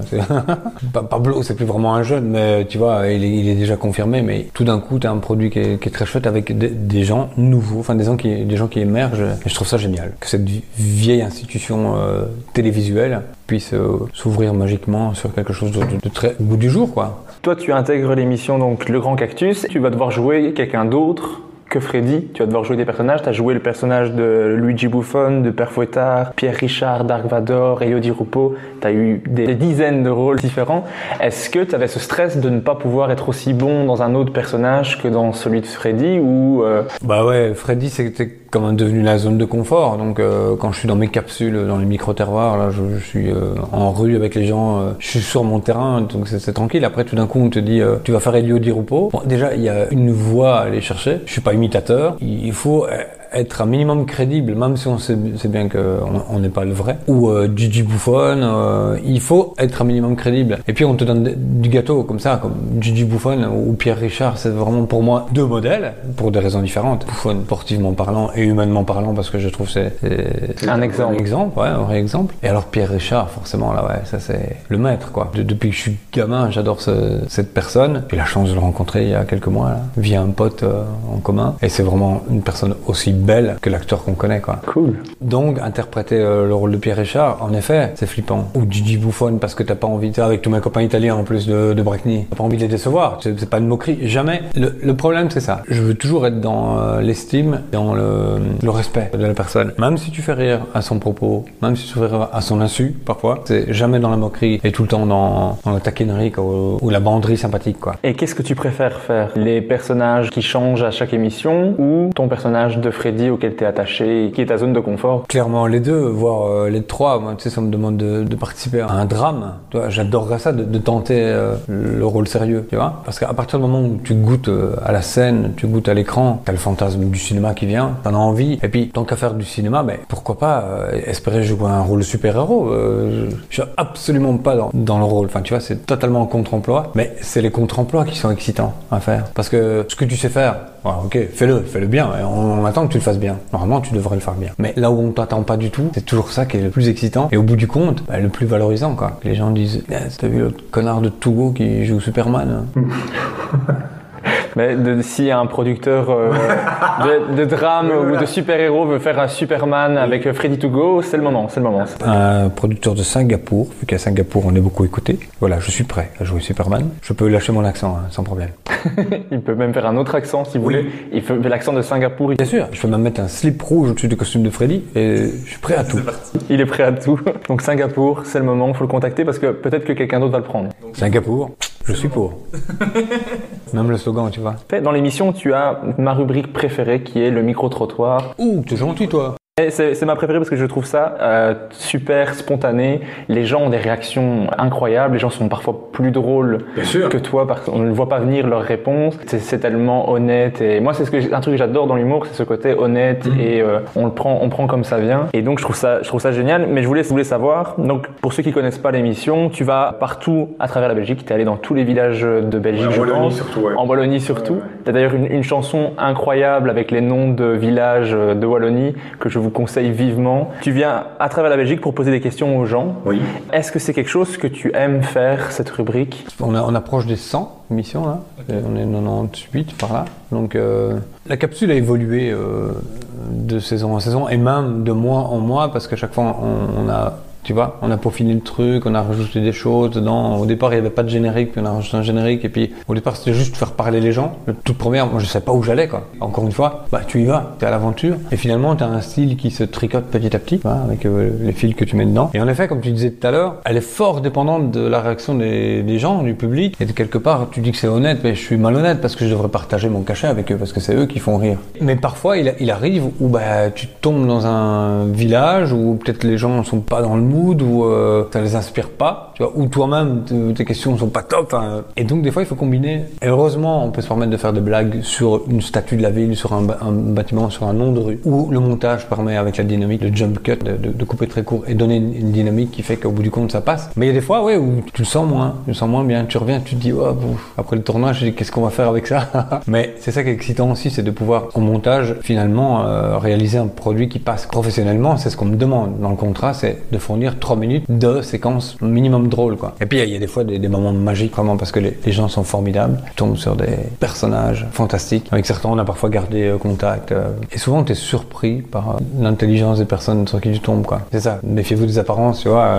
ne jamais se fier à la première apparence que la personne peut te donner, parce que souvent, les gars accoudés au bar, hein, qui ont l'air complètement paumés, tu leur poses une question et là, tu vois, dans l'œil, il y a une vraie intelligence qui brille, quoi. Et ça, c'est des belles rencontres. Et est-ce que tu as toujours eu des réactions que amicales ou tu as déjà eu des réactions moins amicales, des gens qui voulaient vraiment pas te répondre euh, En, en six saisons maintenant, euh, rarement on a eu des, réactions négatives. On en a eu. hein. On en a eu. euh, la plupart du temps, les gens te disent non, ça m'intéresse pas, de manière un peu froide. Alors dans ce cas-là, bah, bonne journée, on, vous ennuie pas. Et puis, je veux dire, deux fois, c'est arrivé où c'était un petit peu plus virulent, dont une fois. Mais enfin, et encore, je vais t'expliquer ça, tu vois, c'est pas bien grave, quoi. Je rentre dans un bar et je demande au patron si on peut filmer. Il me dit ouais, sans problème, un grand costaud, quoi, type ouais, vraiment un balèze, une armoire à glace. Et au bar, et je, demande, on va filmer ici, euh, quelqu'un, ça dérange, un gars, personne de 65 ans, peut-être euh, comme ça, un visage noir, dur comme ça. Il me dit ouais non, moi je veux pas. Ok, mais très bien. Alors je dis à mon caméraman, arrange-toi pour ne pas filmer monsieur. Non, non, non, il s'arrange pas, il me filme pas. Oui, c'est ce que donc on va pas vous embêter. Oh mais tu m'embêtes pas, c'est pas toi qui va m'embêter. Bah tu vois, la discussion part là-dessus, qui fait que le patron lui dit bon, euh, Gérard, calme un petit peu. Hein. Qu'est-ce qu'il y a Attention, euh, moi je m'en fous, je bois mon verre et je fous le camp. Alors je regarde le patron, bah, désolé, je voulais pas. Non, non, non, c'est pas vous. Tu vois, il commence à engueuler le gars un peu. Puis le gars se lève. Il avait deux têtes en, moins que moi. Je suis devant la porte, il me dit tire-toi ou je te fais une tête en oui. Tu vois. Puis je l'ouvre la porte. Dis bonne journée. C'est la seule fois où il y a eu euh, acte de violence. Enfin, t'imagines jusqu'où ça va. Sinon, en général, les gens sont tellement d'une bienveillance, surtout très complices, quoi. Même quand je me fous de leur gueule, enfin, encore une fois, je les emmène avec moi dans, je les couillonne, quoi, parce que on fait des questions de piège. Et donc, à un moment, je pose une question, euh, vraiment avec un piège dedans, et là, la personne écoute, et tout d'un coup, elle relève la tête avec, euh, encore une fois, cet éclat, et, j'ai compris. Ok, j'ai compris, mais j'accepte, d'accord. Et la personne vient avec moi, et elle m'a fait une réponse. Et ces moments de complicité-là, c'est les moments les plus géniaux. Si tu devais comparer le stress que tu as quand tu fais de la scène et quand tu fais l'émission, qu'est-ce qui est le plus difficile? L'émission ou la scène? C'est incomparable parce que c'est vraiment euh, deux exercices totalement différents. Ce qui est comparable, c'est que tu sais jamais sur quel public tu vas tomber. C'est-à-dire que quand tu t'avances, vers une personne, bah, tu sais pas comment elle va réagir, tu sais pas euh, qui elle est, tu sais pas. Tu peux tomber sur un psychopathe, tu peux tomber sur euh, quelqu'un qui déteste euh, ce que tu fais, ce que tu représentes, même des gens tout à fait sains, tu vois. Mais ça, risque d'être un très mauvais moment. Sur scène, par contre, tu as. Moi, je suis un tracker. Donc, avant de monter sur scène, j'ai tellement envie de bien faire, tu vois, que tu te dis, même quand tu as un spectacle confirmé ou un sketch qui fonctionne, tu peux être toi à côté de tes pompes, d'être dans un mauvais rythme, d'une énergie euh, qui fonctionne pas ou être pas bon. On dit toujours ouais, mauvais public. Souvent, mauvais public, c'est toi qui vas le chercher ou pas quoi. Et donc ça se passe avant de jouer. Quand tu joues, c'est le, le quart d'heure qui précède. Et en principe, quand tu montes sur scène, quand ça commence à fonctionner, là, tu oublies tout et et t'es le gamin dans le jardin d'enfants. hein. Quand les gens euh, sont avec toi dans ton spectacle, ça devient tellement jouissif que en télé, chaque rencontre est un nouveau track, quoi. Tu vois? Il y a des comparaisons, mais c'est incomparable. Il y a des comparaisons, mais c'est incomparable. On reste toujours sur le paradoxe, toujours. tu as ton premier spectacle, tu es sur le Grand Cactus, mais en septembre 2017, tu travaillais encore comme graphiste, Ouais, ouais. à mi-temps pour la ville de la Louvière. Exact. C'est bien renseigné. Et tu prends une pause carrière. Ouais, tout à fait. Pourquoi une pause carrière et pas simplement démissionner de, de ton poste? Ah ouais, parce qu'en 2017, euh, alors ça fonctionne bien, ouais, il y a le Grand Cactus qui est dans sa troisième saison, le spectacle tourne, et donc je me dis, ok, j'avais plus le temps avec un mi-temps, c'était plus possible de- d'écrire des spectacles, d'écrire des, les reportages, de tourner les reportages, de jouer, enfin, c'était impossible. Donc il fallait absolument que je prenne du recul par rapport à la, à la ville. Mais d'un autre côté, euh, je me dis, est-ce que le, boulot me permettra de vivre de manière sécurisante, quoi Donc je dis, on va toujours garder une espèce d'accès au port, au cas où avec mon bateau j'ai envie de rentrer là, parce que, enfin, je, je dois rentrer, c'est pas que j'ai envie, j'ai pas envie. euh. Mais bon, la vie étant ce qu'elle est, euh, d'ailleurs la preuve, tu vois, cette année avec ce, putain de Covid, ça aurait pu arriver, quoi, que on n'a plus de contrat, tous les spectacles s'annulent, il y a des émissions de télé qui, s'arrêtent aussi, enfin, tu vois, il y, a, il y a des demandes moins fortes. Donc voilà, j'ai toujours voulu garder cette sécurité-là, mais euh, maintenant, je serais incapable de retourner bosser à la ville. Parce que non, avec l'expérience vécue, la scène. Maintenant, si ça devait moins fonctionner avec euh, avec Freddy ou moi en tant que euh, devant de la scène, ça me plairait beaucoup de travailler avec, des gens qui ont envie que, je bosse avec eux sur leur spectacle, sur leur scène, sur euh, des sketchs. Ça me plaît bien, ça d'a- d'assister les potes. euh, voilà, on le fait souvent avec PE. d'abord. PE, il appelle tout le monde hein, quand il fait des, chroniques. Et c'est gay, tu vois, c'est gay qui partage ce, moment-là avec avec les potes. Il demande à Funky Fab, notamment Florence, je pense aussi. Il, appelle certaines personnes. Et donc, tu vois, il nous lit ses textes et nous, on donne des, retours, il change des trucs. Et ça, ça me plaît beaucoup, de pouvoir travailler sur le, taf d'un autre, de pouvoir donner mon expérience, même quand tu as des univers tout à fait différents. Enfin, tu vois, on parlait de Guise tout à l'heure, mais euh, son tout premier spectacle, il est venu ici me lire ses textes, alors qu'on était, on est quand même dans des univers diamétralement opposés. Mais quelque part, il y a toujours une espèce de, de fibre commune sur euh, la manière de travailler, la manière d'arriver au bout de, de ce qu'on veut faire. Même si le cheminement est pas exactement le même, la finalité, c'est faut être drôle, mec. Et est-ce que tu as encore cette peur de devoir garder euh, le travail de graphiste ou autre chose. Est-ce que tu as encore cette peur que le succès que tu as s'arrête? Alors, j'ai jamais eu cette peur-là parce que au départ, c'est arrivé comme un bonus dans ma vie. Euh, J'étais graphiste et donc moi, je, ben voilà, je pensais terminer comme un bon fonctionnaire de la ville de la Louvière euh, ma carrière jusqu'à la pension. Et puis donc tout cet accident heureux est arrivé, ce qui fait que ça a bousculé ma vie. Et aujourd'hui, comme, je t'ai dit là, euh, si jamais on voulait plus de moi, de, ma tête sur les premiers plans, ben, ça m'intéresserait vraiment de travailler sur la production de spectacles ou d'écriture, de mise en scène, ce genre de choses. Donc ça ne m'effraie pas parce que je- j'essaierai de rebondir dans le milieu, quoi. Parce que j'ai l'impression d'avoir des choses à faire encore. euh, c'est pas fini, quoi. S'il y a des gens de la ville de la Louvière qui nous écoutent, ils ne doivent pas t'attendre, quoi. Non, par contre, alors j'ai le droit à cette pause carrière la reporter pendant 6 ans. Donc c'est, euh, en 2023, je dis, mec, est-ce que tu reviens ou tu reviens plus jamais? Parce qu'il faut libérer la place. Donc jusque 2023, j'ai encore euh, occasion, mais je pense pas que je vais retourner à moins d'une catastrophe. Imagine que l'année prochaine, tous les gouvernements soient d'extrême droite et on interdit de rire. Ça, ça peut arriver. Et pendant 15 ans, on peut plus rire. On peut plus faire de spectacle de rire, plus de chroniques euh, de gauche à la radio, hein, euh, parce que c'est, que des humoristes de gauche. Hein. C'est bien, on est tous de gauche, nous les humoristes, hein, c'est, comme ça. Hein. Donc, et que c'est l'extrême droite qui, qui gagne partout dans le monde. Et si ça dure 15 ans, tu vois, moi dans 15 ans, je pourrais plus faire de la scène. Donc je dis, ah ben je retournerai faire graphiste. Bon, espérons que ça ne se, ça ne se passe pas comme ça. Je, je préférais l'option euh, succès à, à Singapour, c'était plus, c'était plus joyeux. Plus, que... Je suis plus Singapour qu'extrême droite. langue Oui, on va choisir ouais, Singapour. Singapour. Je pense qu'on ira plutôt à Singapour alors. On fait ça Superman Donc, à Singapour. on, on se dit, si jamais l'extrême droite euh, dirige la Belgique, on part à Singapour Ça marche. vous, vous venez avec nous, hein. tout le monde nous suit. Bah, tout le monde suit, bah, tous les humoristes de gauche. hein. Ouais, voilà. C'est-à-dire la planète entière.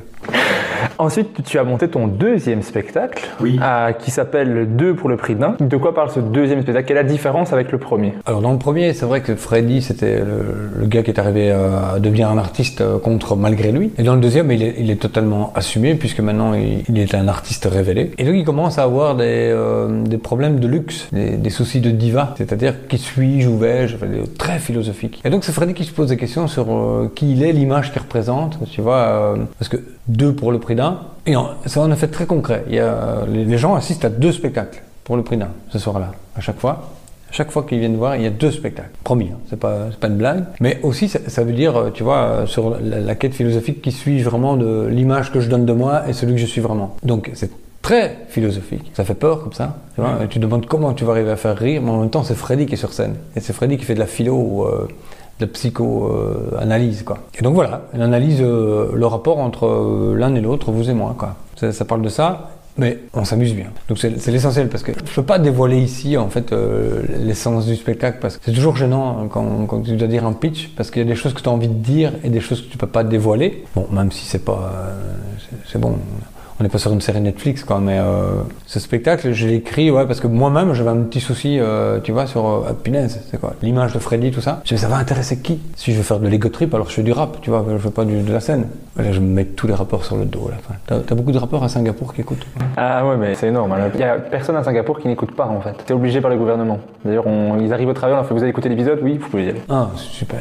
Enfin, tant pis, bon, mais finalement, il faudrait que je trouve autre chose que Singapour. Donc, euh, ça va intéresser qui mes problèmes perso, tu vois? Et c'est pour ça que je suis parti sur euh, une- autre, un autre point de vue qui était, ok, ben, on est tous l'autre de l'autre, donc on est tous l'un et l'autre en même temps. Et là, c'est devenu intéressant, ça intéresse tout le monde. Et donc voilà, je suis parti sur cette analyse-là, très psycho-philosophique à la Freddy. C'est une quête philosophique. Deux pour le prix d'un. Une grosse quête, hein. Une grosse quête. Il faudra aller voir le spectacle pour euh, comprendre c'est quoi cette grosse quête. Mais t'as déjà... comment s'est passée la, la première de ce, ce deuxième spectacle? Alors c'était hallucinant encore une fois euh, en termes d'audace et d'inconscience. Euh, Je trouvais le centre culturel de la Louvière, je me dis bah, tiens ça fait des années qu'on collabore ensemble mais finalement vous m'avez jamais programmé, moi mon spectacle le premier il l'avait jamais programmé au centre culturel. Et puis euh, à la Louvière ça fait trois ans maintenant qu'ils ont ouvert le nouveau théâtre, enfin l'ancien théâtre qu'ils ont rénové pendant dix ans. C'est à 900 places. Il est fantastique au, au niveau, euh, ah non, au niveau acoustique, au niveau équipement, au niveau des sièges, enfin tout. Il est magnifique ce lieu. Euh, je discute avec, avec le centre culturel, il me dit bon, ok ben ça va, ouais. C'est dans l'écriture de ton nouveau spectacle, donc j'avais pas encore mon nouveau spectacle. Ben, tu l'écris et hop, même chose. En octobre, tu joues la première dans le 900 places. Ben, encore une fois, je me rends pas compte, j'accepte quoi. Sauf que faire une première devant 900 personnes, si ça marche, c'est génial. Mais si tu te plantes, il y a 1000 personnes qui savent que c'est mauvais ton spectacle. J'ai une petite sueur froide en pensant à ça moi quand même. Ouais, franchement. On, on avait le théâtre deux jours avant avec euh, mon régisseur euh, qui s'occupe de la lumière et le son. Et donc, on t'arrives là dans ce- cette salle immense de 900 places et cette scène immense qui peut accueillir les orchestres philharmoniques. Donc, euh, tu vois, as 25 mètres de fond et 40 mètres d'ouverture. Enfin, j'exagère peut-être, mais c'est comme ça. C'est im- immense. Et puis, euh, ouais, on baisse les, les tout ça. Et on met euh, mon décor qui est un tapis à miroir, plein milieu. Punaise, comme c'est euh, art contemporain. Et ça me plaît bien parce que tu vois, Freddy, tellement pas art contemporain. Et là, tout d'un coup, c'est le truc. Et euh, la veille, j'ai encore écrit deux textes, deux pages de texte, la veille de, jouer. Quoi. Quel risque, enfin, c'est long. Et heureusement, alors, bah, peut-être aussi parce que je suis chez moi, je suis à la Louvière, euh, c'est un double sens, c'est une double lame. C'est soit c'est génial parce que les gens te connaissent, ils sont avec toi, et d'emblée, t'as pas besoin de donner les clés, tu vois, ils ont les codes. Ou soit ils te connaissent tellement qu'ils sont plus exigeants encore. Ils sont peut-être déçus si c'est Ouais. pas à la, à la hauteur de leurs attentes. Là, il y avait un peu des deux dans la salle, et visiblement, au bout du compte, tout le monde avait l'air très satisfait du, du travail, ça s'est très bien passé. Et j'ai eu des retours très très euh, constructifs. À la fois sur des choses qui fonctionnaient pas, qui fonctionnaient moins, des trucs euh, à revoir, mais sur l'ensemble, les gens disent ok, ben, le, le boulot est chouette quoi. Donc ça c'est motivant, tu vois quand. Mais heureusement, 900 personnes quoi devant. Est-ce que c'était ta meilleure scène? De manière émotive, ouais. De manière affective, c'est incroyable, quoi. C'est au bord de chialer quand ça se termine, parce que tu donnes tellement, tu vois, presque physique. C'est ton corps, quoi. Le- tout d'un coup, le, le théâtre devient ton corps, et, et si ça se passe mal, c'est ton corps que tu blesses. Et là, tu as un soulagement. Après, j'ai bossé avec mon pote Giovanni Orlandi, euh, la mise en scène, et qui, a- qui a donné pas mal aussi, qui a donné beaucoup sur, euh, sur le travail. Giovanni, c'est avec lui que j'ai commencé à faire du théâtre. Tu vois, le théâtre action, le Bonjour chez vous. C'est lui qui était comédien animateur, qui a fait la mise en scène. Là, on a décidé de, travailler ensemble. Et lui me donne plus un, avis de dramaturge, tu vois. Qu'est-ce que tu dis, comment tu le dis, pourquoi Freddy dirait ça, de quelle manière il va le dire de, la, façon la plus juste? Il me ramène tout le temps sur cette ligne-là qui, est- très intéressante, tu vois. Dans l'humour, on fonctionne pas forcément comme ça, c'est plus théâtral. Donc, ce qui fait que c'est un spectacle un peu hybride là-dessus, mais euh, et donc tu donnes tellement, tu as tellement envie. Et, à la fin, ouais, c'était fantastique que ça se passe bien comme ça. En effet, c'est probablement la date la plus émotive, est- En termes d'affect, celle qui était, waouh, prends la dose et là, tu touches le plafond. Moi, j'ai eu l'occasion de jouer euh, à Charleroi une fois devant pas autant de monde, mais euh, le jouer d'une grande durée. Je crois que le plus, le plus long que j'avais fait avant, c'était une demi-heure. Là, j'ai joué une heure et quart. L'émotion à la fin, j'avais envie de pleurer. euh, c'est c'est incroyable. En effet, c'est un, don. Enfin, tu vois, tu, tu te donnes sans retenir, quoi. Et donc, euh, à la fin, mais t'es vidé, physiquement autant qu'émotionnellement. Tu sens que ça picote, là, comme si t'étais dans un bain pétillant d'eau bouillante, euh, mais même bien faisant. Et tu te dis, punaise, quelle extase. C'est pour ça qu'on fait ce métier, tu vois. C'est pour euh, exulter devant de pareilles émotions, quoi. Mais maintenant que j'étais dans une bonne ambiance, une bonne humeur, quelle était ta pire scène? S'il y en a eu. des- Oui, non, attends, attends, il y a, il y a des, moments, des moments de galère. Après, c'est parfois des petits moments, tu vois. Mais, mais sur un spectacle complet, j'ai eu cette chance de ne pas avoir un tunnel complet, tu vois. Des, des fois, tu montes sur scène et puis tu essaies d'attraper le public, ça fonctionne pas, tu sais pas pourquoi. Est-ce que c'est de ta faute, est-ce que c'est de leur faute? Et puis, euh, tu joues tout le spectacle pendant une heure et demie en disant, waouh, Là, je suis passé totalement à côté. J'étais dans un tunnel complet euh, qui a duré tout ce laps de temps infini. Et voilà, et c'est douloureux tout le long. J'ai pas eu sur un spectacle complet. Sur des interventions d'un quart d'heure, 20 minutes, oui. Ou parfois, tu te fais des douleurs et en fait, euh, pour rien. C'est-à-dire que tu joues pendant un quart d'heure et t'as aucune réaction devant toi. Mais aucune. Et tu dis, ouais, ça prend pas. Puis tu sors de scène et là, paf, t'as les gens qui applaudissent hyper fort. Tu vas les voir et tu dis, ouais, c'était génial. Et, pourquoi vous avez pas réagi tu, te fais une torpeur tellement dure. En fait, parce qu'on veut écouter. Tu tires des leçons de ça en te disant, il faut jamais, toi, sortir de, de, de tes rails, quoi. Il faut être attentif à ce qui se passe, pouvoir modeler, mais surtout ne pas accélérer quand tu vois que ça va pas. Parce que si, si tu crois que tu les as perdus, et en fait, tu te perds toi. Tu joues moins bien, t'es dans ta tête, t'es plus dans le moment. Si déjà tu les as perdus, mais qu'en plus toi tu te perds, tu risques pas de les récupérer. Donc reste sur tes trucs, va jusqu'au bout, sois pro, et, et peut-être à la fin, ben, tu auras un feu d'artifice et tu dis mais qu'est-ce qu'ils m'ont foutu pendant une heure ouais. Donc la pire scène, euh, je me rappelle d'une fois pour un télévis, je joue dans une petite salle de, de, de- un foyer communal et je rentre et voilà, 250 personnes dans la salle, et il y avait des enfants qui dansaient euh, gros- en journée quoi, grosse ambiance, je dis ouais chouette. Et puis les enfants dansent, les enfants sortent de scène, c'était que des parents. Donc pff, la salle se vide, il y a 25 personnes dans la salle, éclairées au néon, pas en octobre, là, un après-midi où il fait déjà noir à 17h, là, éclairées au néon, et là il y a que des rangées de tables vides devant moi. Je suis sur une scène qui est pas rabotée, tu vois, les planches avec tous les, écharpes de partout. Il n'y a pas de loge, c'est des toilettes euh, avec euh, les éviers poussiéreux partout. Avec mon pote, là, on monte sur scène et il y a 10 personnes à une table au fond et 6 personnes au bar. Et t'entends que les gens parlent, Ah, ah, ah ça résonne. Et là, tu commences à faire ton sketch, personne t'écoute. Et tu regardes ton pote, et, et tu continues, tu continues. Et puis, on a terminé par la chanson Ça va d'aller. Là-dessus, tout le monde se retourne, et puis, euh, grosse ambiance. Heureusement, il y a cette chanson un peu poète-poète dans ce cas-là. Et puis, ils ont demandé de la refaire. Et puis, finalement, euh, tous les gens étaient, étaient 10 devant la scène, là. oh, c'est la meilleure ambiance de la journée. Mais ça, tu as, une boule au ventre, tu te dis, ok, tu le fais parce que c'est un- une action euh, comme le télévis, quand même. Et puis, parfois, tu arrives dans un lieu, c'est un chapiteau au milieu d'une kermesse. Un chapiteau de 300 personnes. T'arrives, c'est tous des mecs bourrés, quoi. Et tu te dis, wow, ça va être dur, là, ce soir, ça prendra jamais. Et ça prend exactement deux minutes pour que tous les mecs soient avec toi. Enfin, quand je dis les mecs, tous les gens, les familles sont là. C'était du côté, dans le BOE, là, mais un, un BOE perdu, tu vois, euh, dans un petit village. Et ça a été fantastique ce, jour-là. Alors que tu penses passer à côté, mais tu dis voilà, aujourd'hui ça va être méchant, ça va être violent. Donc encore une fois, jamais trop te fier aux apparences. Mais il faut y aller, il faut, il faut y aller. Fais ton truc, fais ton taf. Si tu mets euh, tes burnes ou tes ovaires sur la scène, mais On revient sur l'audace euh, qui reste un peu le, le fil rouge, j'ai l'impression. ouais. Ouais, c'est bien. S'il faut être culotté pour faire ce métier, il faut euh, culotter inconscient et euh, un minimum de confiance en soi et de doute. C'est un cocktail euh, fantastique ce métier. J'ai une question un peu plus générale par rapport à, à l'humour. C'est qu'est-ce que tu préfères dans le fait de faire de l'humour? Est-ce que c'est l'écriture? Est-ce que c'est le, le contact? Non, non, ouais, c'est le jeu, ouais. Le jeu direct. euh. Pouvoir avoir une écriture euh, solide de base sur laquelle je peux m'appuyer pour être sûr que ça fonctionne. Et, pouvoir en partir, faire des digressions et surtout être en communication avec euh, les gens devant. Avoir un personnage, c'est un luxe parce que c'est comme une espèce de nez rouge du clown. Tu vois, tu as une espèce de, de- de- de carapace, d'armure qui te permet de- d'en jouer. Presque tout est permis en personnage. Quand je dis personnage, je ne peux pas forcément avoir un, un habit de Freddy avec un accent de Freddy. Du- Kian, dis, quand il est sur scène, c'est c'est son personnage de Kian. Enfin, c'est c'est le- l'homme de scène, ouais, voilà. Mais le fait d'avoir un, un costume et un accent te protège d'autant plus. Mais c'est ça le kiff, c'est euh, d'être devant les gens et communier. Quoi. Communion, c'est c'est vraiment l'union euh, commune avec les gens en face. Quoi. Cette complicité de balancer le truc, de recevoir des rires, quelqu'un qui te fait une réplique, de lui renvoyer une rétorque, même, même si c'est un, un clash que tu l'envoies au visage et que le type te renvoie un, un éclat de rire parce que tu l'as clashé, ça c'est complice. Voilà, c'est cette complicité-là qui est le gros kiff dans le métier. Qu'est-ce que tu aimes le moins dans le métier? Euh, la promo. La promo, ça je sais pas faire. Ah, moi je trouve que tu fais ça bien. J'ai regardé les interviews, enfin, t'as as le personnage de Freddy qui vient en radio ou quoi, et moi j'ai envie de voir le spectacle. Donc moi je trouve que c'est bien. Ça, ça montre un peu l'univers, alors que si tu l'expliquais, peut-être qu'on se dirait, ouais, je sais pas. Mais une fois qu'on a le personnage, tu- il y, a- il y a deux vannes et on rit, et moi je me dis, ah, j'ai envie d'en voir plus. Ce qu'il y a, c'est que je sais pas me vendre, tu vois, euh, c'est très compliqué. C'est un truc qu'on t'apprend pas en école artistique. Enfin, j'ai fait le dessin, et dans le dessin, on t'apprend pas à te vendre. La première personne, quand tu débarques dans un festival, tu vois, ou dans une foire du livre, que tu vas voir les éditeurs, avec ta farde et tous tes dessins sous le bras, la première personne que tu rencontres, c'est le directeur commercial, pas le directeur artistique. Et le mec, il, ouvre ta farde, et avant de regarder le premier dessin, il dit euh, Vous avez déjà publié vous, euh, vous avez déjà été édité? Alors, euh, non, aïe.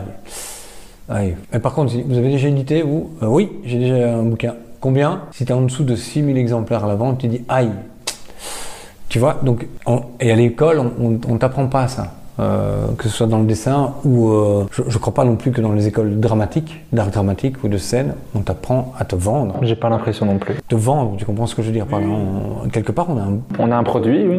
et donc, euh, et ça, ça me manque peut-être. Et donc aujourd'hui, j'ai l'impression, ici, pendant l'heure et demie qu'on a parlé, je dois avoir dit euh, 15 000 fois je et moi, mais c'est un truc dont j'ai du mal. Tu vois Ah, c'est À- normal. À, parler de tes qualités, enfin, euh, c'est ça parce que quand- voilà, si t'es une bagnole, si la bagnole sait parler, elle veut dire ok, moi je roule à une telle vitesse, j'ai un confort parfait, j'ai une sécurité euh, maximale. Va t'en parler de toi-même comme ça. C'est ce qu'on doit pas faire. Donc il faut que c'est quelqu'un d'autre qui doit le faire. Mais je comprends que pas- ce soit pas facile, mais pour moi, tu fais ça bien. Enfin, tu fais ça mieux que tu ne le penses, je pense. Que ici, tu arrives à parler de toi sans être pour autant prétentieux et en, en montrant euh, comment tu réfléchis à- aux choses. Euh, Je trouve ça que tu, tu te vends mieux que tu penses, je pense. Ouais, bah ouais, tant mieux, parce que c'est le métier qui est, qui est passionnant. C'est euh, les, les personnes qui le font, tant mieux, parce que c'est pas les personnes, mais euh, quelque part, ce, ce métier est incroyable. Cette invention est géniale. Je sais pas qui c'est le, le premier con qui a, qui a décidé de faire rire l'autre, mais euh, lui, c'est le génie. Il faudrait le retrouver. J'ai passé un, un dernier point euh, dans ton parcours, c'est que tu as aussi été contacté par Canal+, Ah oui. pour faire les reporters du dimanche de Cyril Eldin. Ouais, ça, c'était fantastique. Ouais. C'était deux années parce que l'émission euh, n'a pas été reprise. On- On n'a pas résisté au Covid. C'était l'année passée et la saison précédente. En effet, c'est Cyril Eldin qui fait les interviews politiques euh, et qui est une chouette personne. Vraiment, c'est une belle rencontre humaine. Avec David Castello-Lopez qui fait les Depuis quand. Génial. Depuis quand euh, Allez voir ça sur internet, c'est Ouais. génial. C'est tellement intéressant et bien fait, bien monté, c'est intelligent. c'est- Drôle, il est, ce mec est d'une drôlerie mais euh, hors norme. Il est très fin, très, très intelligent aussi, une, une formation de journaliste. Et maintenant il est sur Arte et sur Europe 1. David Castello-Lopez, je vous le conseille. Mais c'est Cyril qui un jour donc m'appelle et il me chante. Ben, Cyril comme si je le connaissais comme un pote quoi. Il me dit Ah, ça va d'aller, ça va d'aller. Il dit j'adore ton truc, ton personnage, ton délire. Je veux que tu viennes dans mon émission l'année prochaine. Ah bon ok, ok. Donc on se voit au mois d'août. La première fois on s'était jamais rencontré de notre vie avec David. Cyril et moi, on mange une pizza ben, et tout de suite ça a matché. Et puis on est parti sur ce délire. On savait pas non plus où on allait. On a quand même fait deux saisons sur Canal, c'est pas mal parce que en général les projets durent un an. Là malheureusement ça n'a pas été reporté, mais ouais, ça a été une superbe aventure. Ouais, vraiment. Kiffé. Dommage, ça n'a pas continué. Il y aura sûrement d'autres projets qui vont s'ajouter. Et d'ailleurs, je voulais te demander, pour comme toute dernière question avant de passer à l'interview name dropping, Ouais. c'est qu'est-ce qu'on peut te souhaiter pour la suite de ta carrière, à part Singapour? Oui, ça, ouais, ça- mais Singapour, ça, je, pas un souhait, c'est un fait, ça va venir. Oui, c'est acté. C'est déjà le contrat est en train d'être tapé en ce moment. Je dis ça, mais normalement, je devais aller jouer à Singapour. Je- il y a le- ouais, il y, a, il y a le comptoir commercial belge là-bas, qui à l'époque de Savadalé m'avait demandé de venir chanter Savadalé pour eux là-bas. Oui, mais il y a aussi une version K-pop Ouais, de Savadalé. de Savadalé. Il fallait que je t'en parle ça aussi. À l'époque de Gangnam Style, de Psy, on délire sur le fait qu'il faudrait qu'on fasse une version flamande, une version italienne, une version anglaise de Savadalé. Et euh, Gilles Morin, qui est producteur de Kings, il me dit ben non, on devrait faire une version K-pop. Vu, que ça a marché du nord-coréen vers l'Europe et vers l'Occident, pourquoi ça marcherait pas dans le sens Un Européen qui fait un truc en, en K-pop et ça va marcher en Corée? Ça a foiré totalement.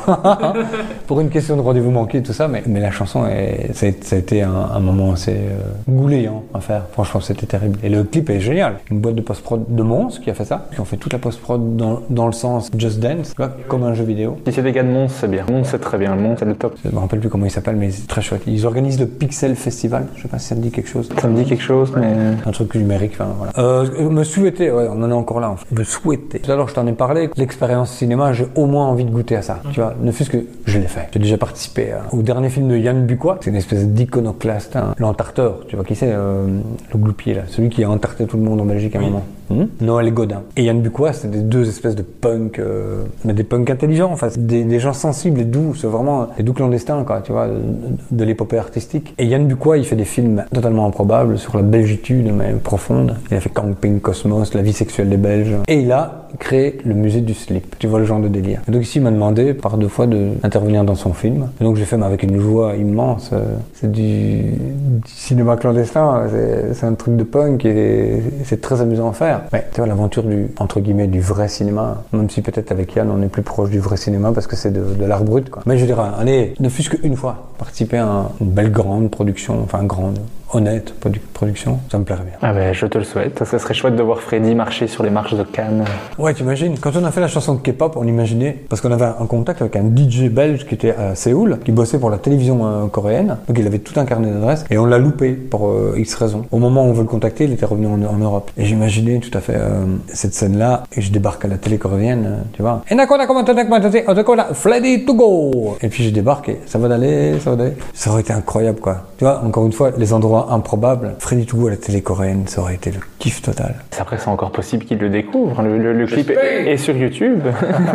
ah, maintenant, je vais passer à ce que j'appelle l'interview name dropping. À chaque fois, je vais te demander de me citer un nom d'humoriste. Tu dois te limiter à une personne à chaque fois. Et c'est la difficulté est là. L'humoriste le plus sympa que tu as rencontré. Le, ah, le plus sympa que j'ai rencontré, je vais vexer tous les autres alors, c'est ça? c'est ça. Ok, bah disons Eric Antoine. Il était l'invité d'une émission radio Les Enfants de Cœur dans laquelle j'étais, où j'étais intervenu. Et donc il m'a vu juste en flash là, dans ce truc-là. Et puis je me retrouve à Montreux, au festival de Montreux. Et je suis dans euh, la grande salle où on a le buffet. Et je suis dans la file et je vois Eric Antoine qui arrive avec tous les gens, enfin tous les humoristes. C'est-à-dire qu'à ce moment-là, il y a une bombe qui est lâchée, on rit plus en francophonie. Parce que tu vois, tous les humoristes sont là dans, cette salle. Eric Antoine rentre, il dit bonjour à plein, de personnes. Et puis il, il me voit de loin et il est venu directement.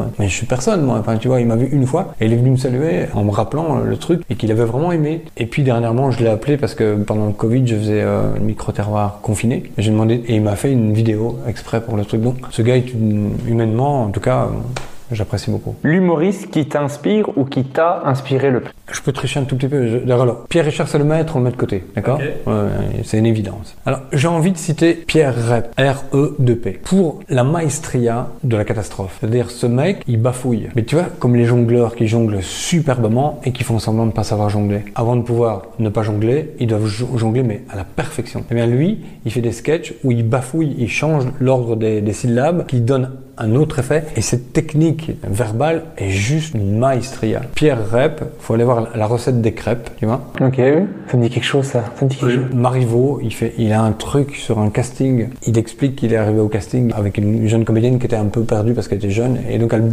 elle, elle, elle fabouillait, elle, euh, elle bouffaillait, enfin, elle bégayait quoi, la fille, tu vois. Tout comme ça, en, en dentelle. Et donc ce mec m'inspire beaucoup sur euh, la maîtrise verbale. Donc quoi que tu fasses, si tu parles vite, si tu parles jeune, si tu parles euh, en verlan, il faut tout le temps qu'il y ait une espèce de maîtrise de ce que tu dis. C'est un vrai jongleur verbal, voilà. On va aller voir ça. Est-ce qu'il y a une personne que tu regardes tout ce qu'il fait?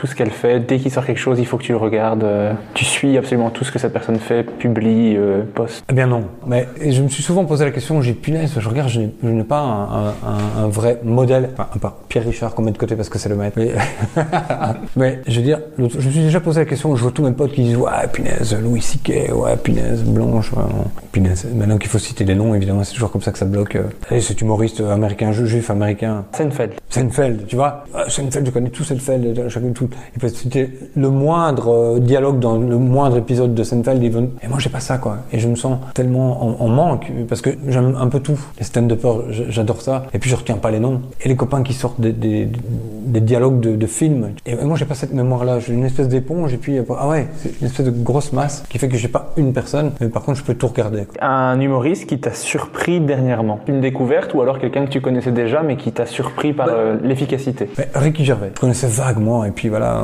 j'ai regardé Afterlife, la série, qui est juste fantastique. Elle est magnifique cette série. Waouh, qu'est-ce qu'elle touche Et puis ça m'a permis, euh, ouais, de retourner vers ce que j'avais vu et j'étais passé un peu à côté, quoi, de ce mec. Vous voyez ses interventions, Dans les talk shows. ouais, que c'est ça, euh, qui sont toujours brillantes, tu vois. Et, et, ben, on parlait d'humoriste de gauche, ben, tu vois, lui, il est rue dans les brancards. Et ça fait du bien, mais tu vois, moi, je... Ah, son spectacle, euh, son spectacle c'est Humanity. euh, il est incroyable. c'est ça. Mais Afterlife, Oui. euh, le The Office, c'est voilà. c'est du génie. euh, Oui, c'est ça. Et ce type est tellement juste. Et alors, là, c'est tellement triste, Afterlife.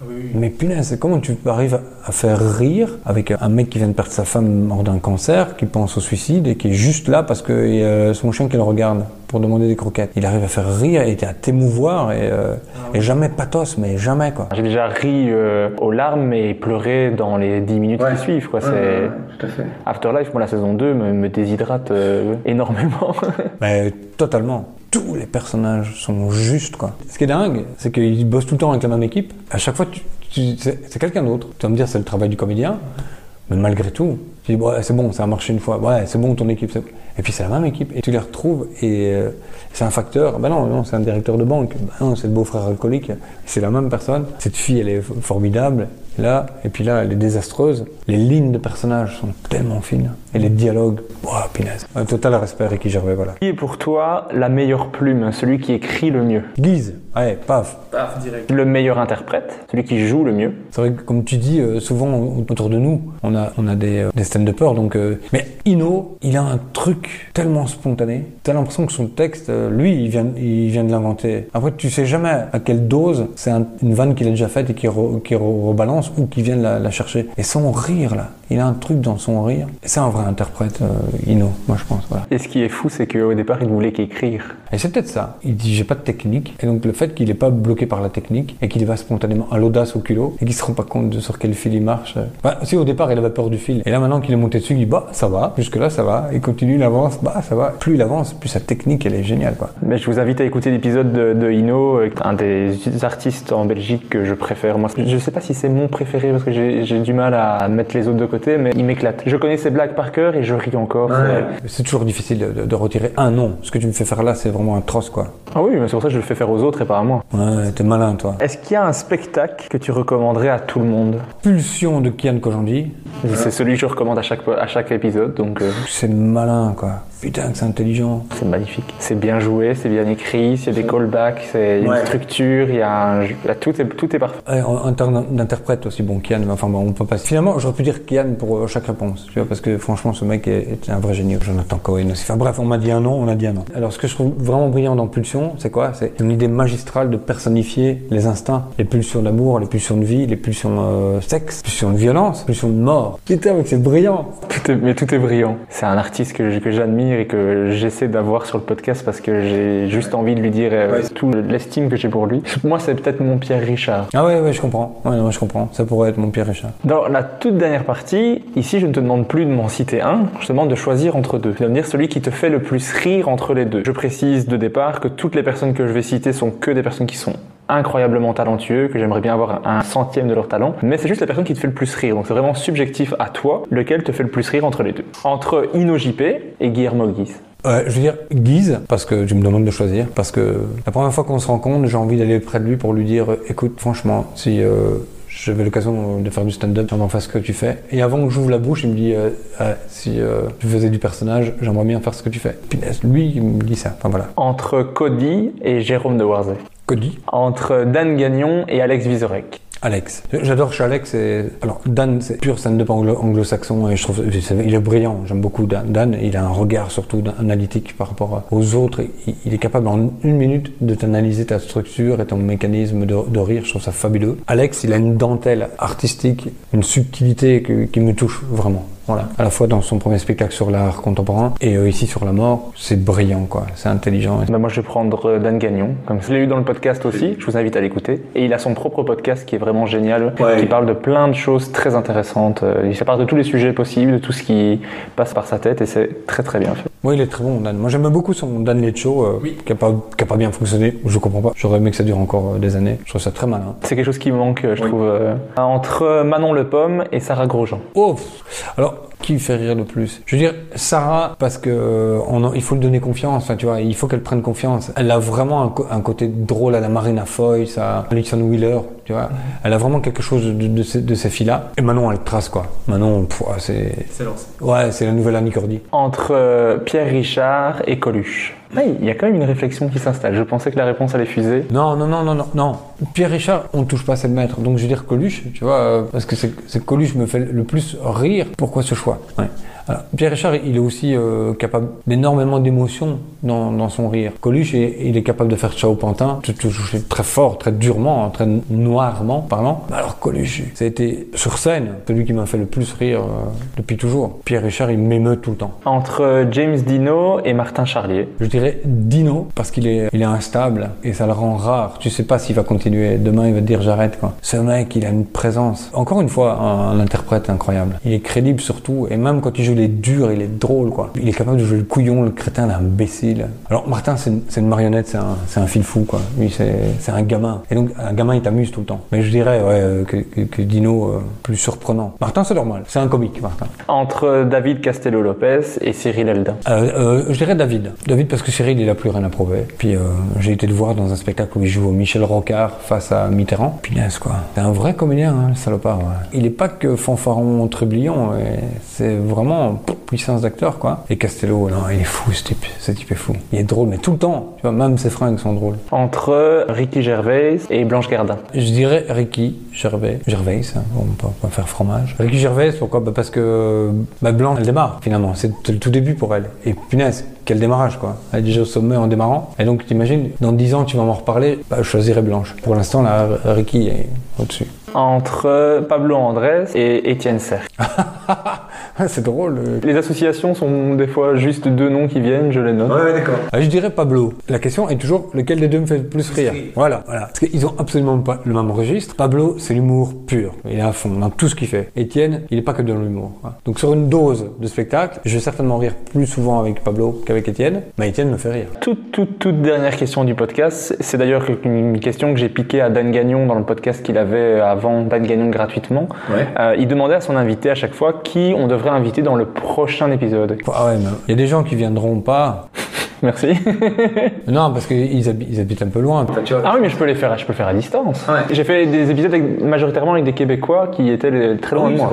Bah oui, c'est vrai, je, je suis stupide. En fait, après, c'est un, c'est un personnage un petit peu prudent, un petit peu retenu, euh, des fois. Monsieur Fraise, il faut l'avoir, Marc, il est complètement à la masse aussi. C'est aussi un, un des modèles, Marc. Et Avec très grand plaisir. Franchement, j'adore. Bah, on me demande qu'à en rire, c'était incroyable. C'était tellement à part et c'est le seul à faire ça. Ouais, mais tout à fait. J'ai eu la chance de, de croiser Marc aussi, tu vois. euh, on est devenus euh, très copains, hein. Enfin, on se connaissait pas. Et puis, euh, j'ai- Parce que moi, j'ai tenté aussi, euh, on me demande qu'en rire. Je me suis viandé, mais méchamment. Ça, tu vois, c'est pas dans, dans mon CV. Ouais, mais de toute façon, j'ai fait qu'un passage. Et j'étais pas en Freddy, c'était juste avant Freddy. Et j'ai tenté, tenté l'humour absurde, tu vois, un texte absurde. Et je me suis viandé, mais totalement. J'étais totalement en panique. Tu vois, tu montes sur scène, t'as l'ambiance, le générique, les applaudissements, un Ruquier qui dit, eh ben, non, suivant. J'arrive là, puis, allez, trois minutes. Et là, pris de panique totale. Tu vois, la, la biche dans les phares du camion, là. Je voyais le tunnel avec au bout des trois minutes, la, la lumière. Faut que j'arrive. Et, ouah, j'ai tracé avec un texte sur l'absurde. Il faut absolument que tu poses les trucs. Et c'est là que Métayer m'a dit, t'es arrivé avec ton train. Nous, on était sur le quai, on voulait monter avec toi, et toi, t'es parti tout seul. Nous, on t'a regardé partir. Et c'est là que j'ai croisé Marc Fraise, et on a vraiment sympathisé tout de suite. Et, et après, je ai parlé de, de Freddy, qui existait euh, à peine, quoi. Pas eu l'idée d'aller avec Freddy, j'aurais dû. Enfin bref. Ça serait un, un bon invité qui aurait euh, beaucoup de choses intéressantes à raconter, j'en suis sûr. Je te donnerai son mail. Ah, bah, avec grand plaisir. Merci beaucoup, en tout cas, d'avoir accepté de faire l'épisode, d'avoir parlé avec moi. Tu vas avoir du boulot, quoi, là, à faire un montage. Pas de souci, j'adore ça. J'ai jamais l'impression que mais ça va intéresser qui euh, Par ma, ma mère, mais qui, qui a pas internet. Je lui ferai une copie CD. euh, Une cassette, t'as pas des cassettes Oui. Ce qui va fort, parce que elle entend plus bien. Oui, oui, oui. Je veux bien monter le son. Ah, c'est gentil. D'accord. Merci encore, merci beaucoup. C'était super sympa. Merci.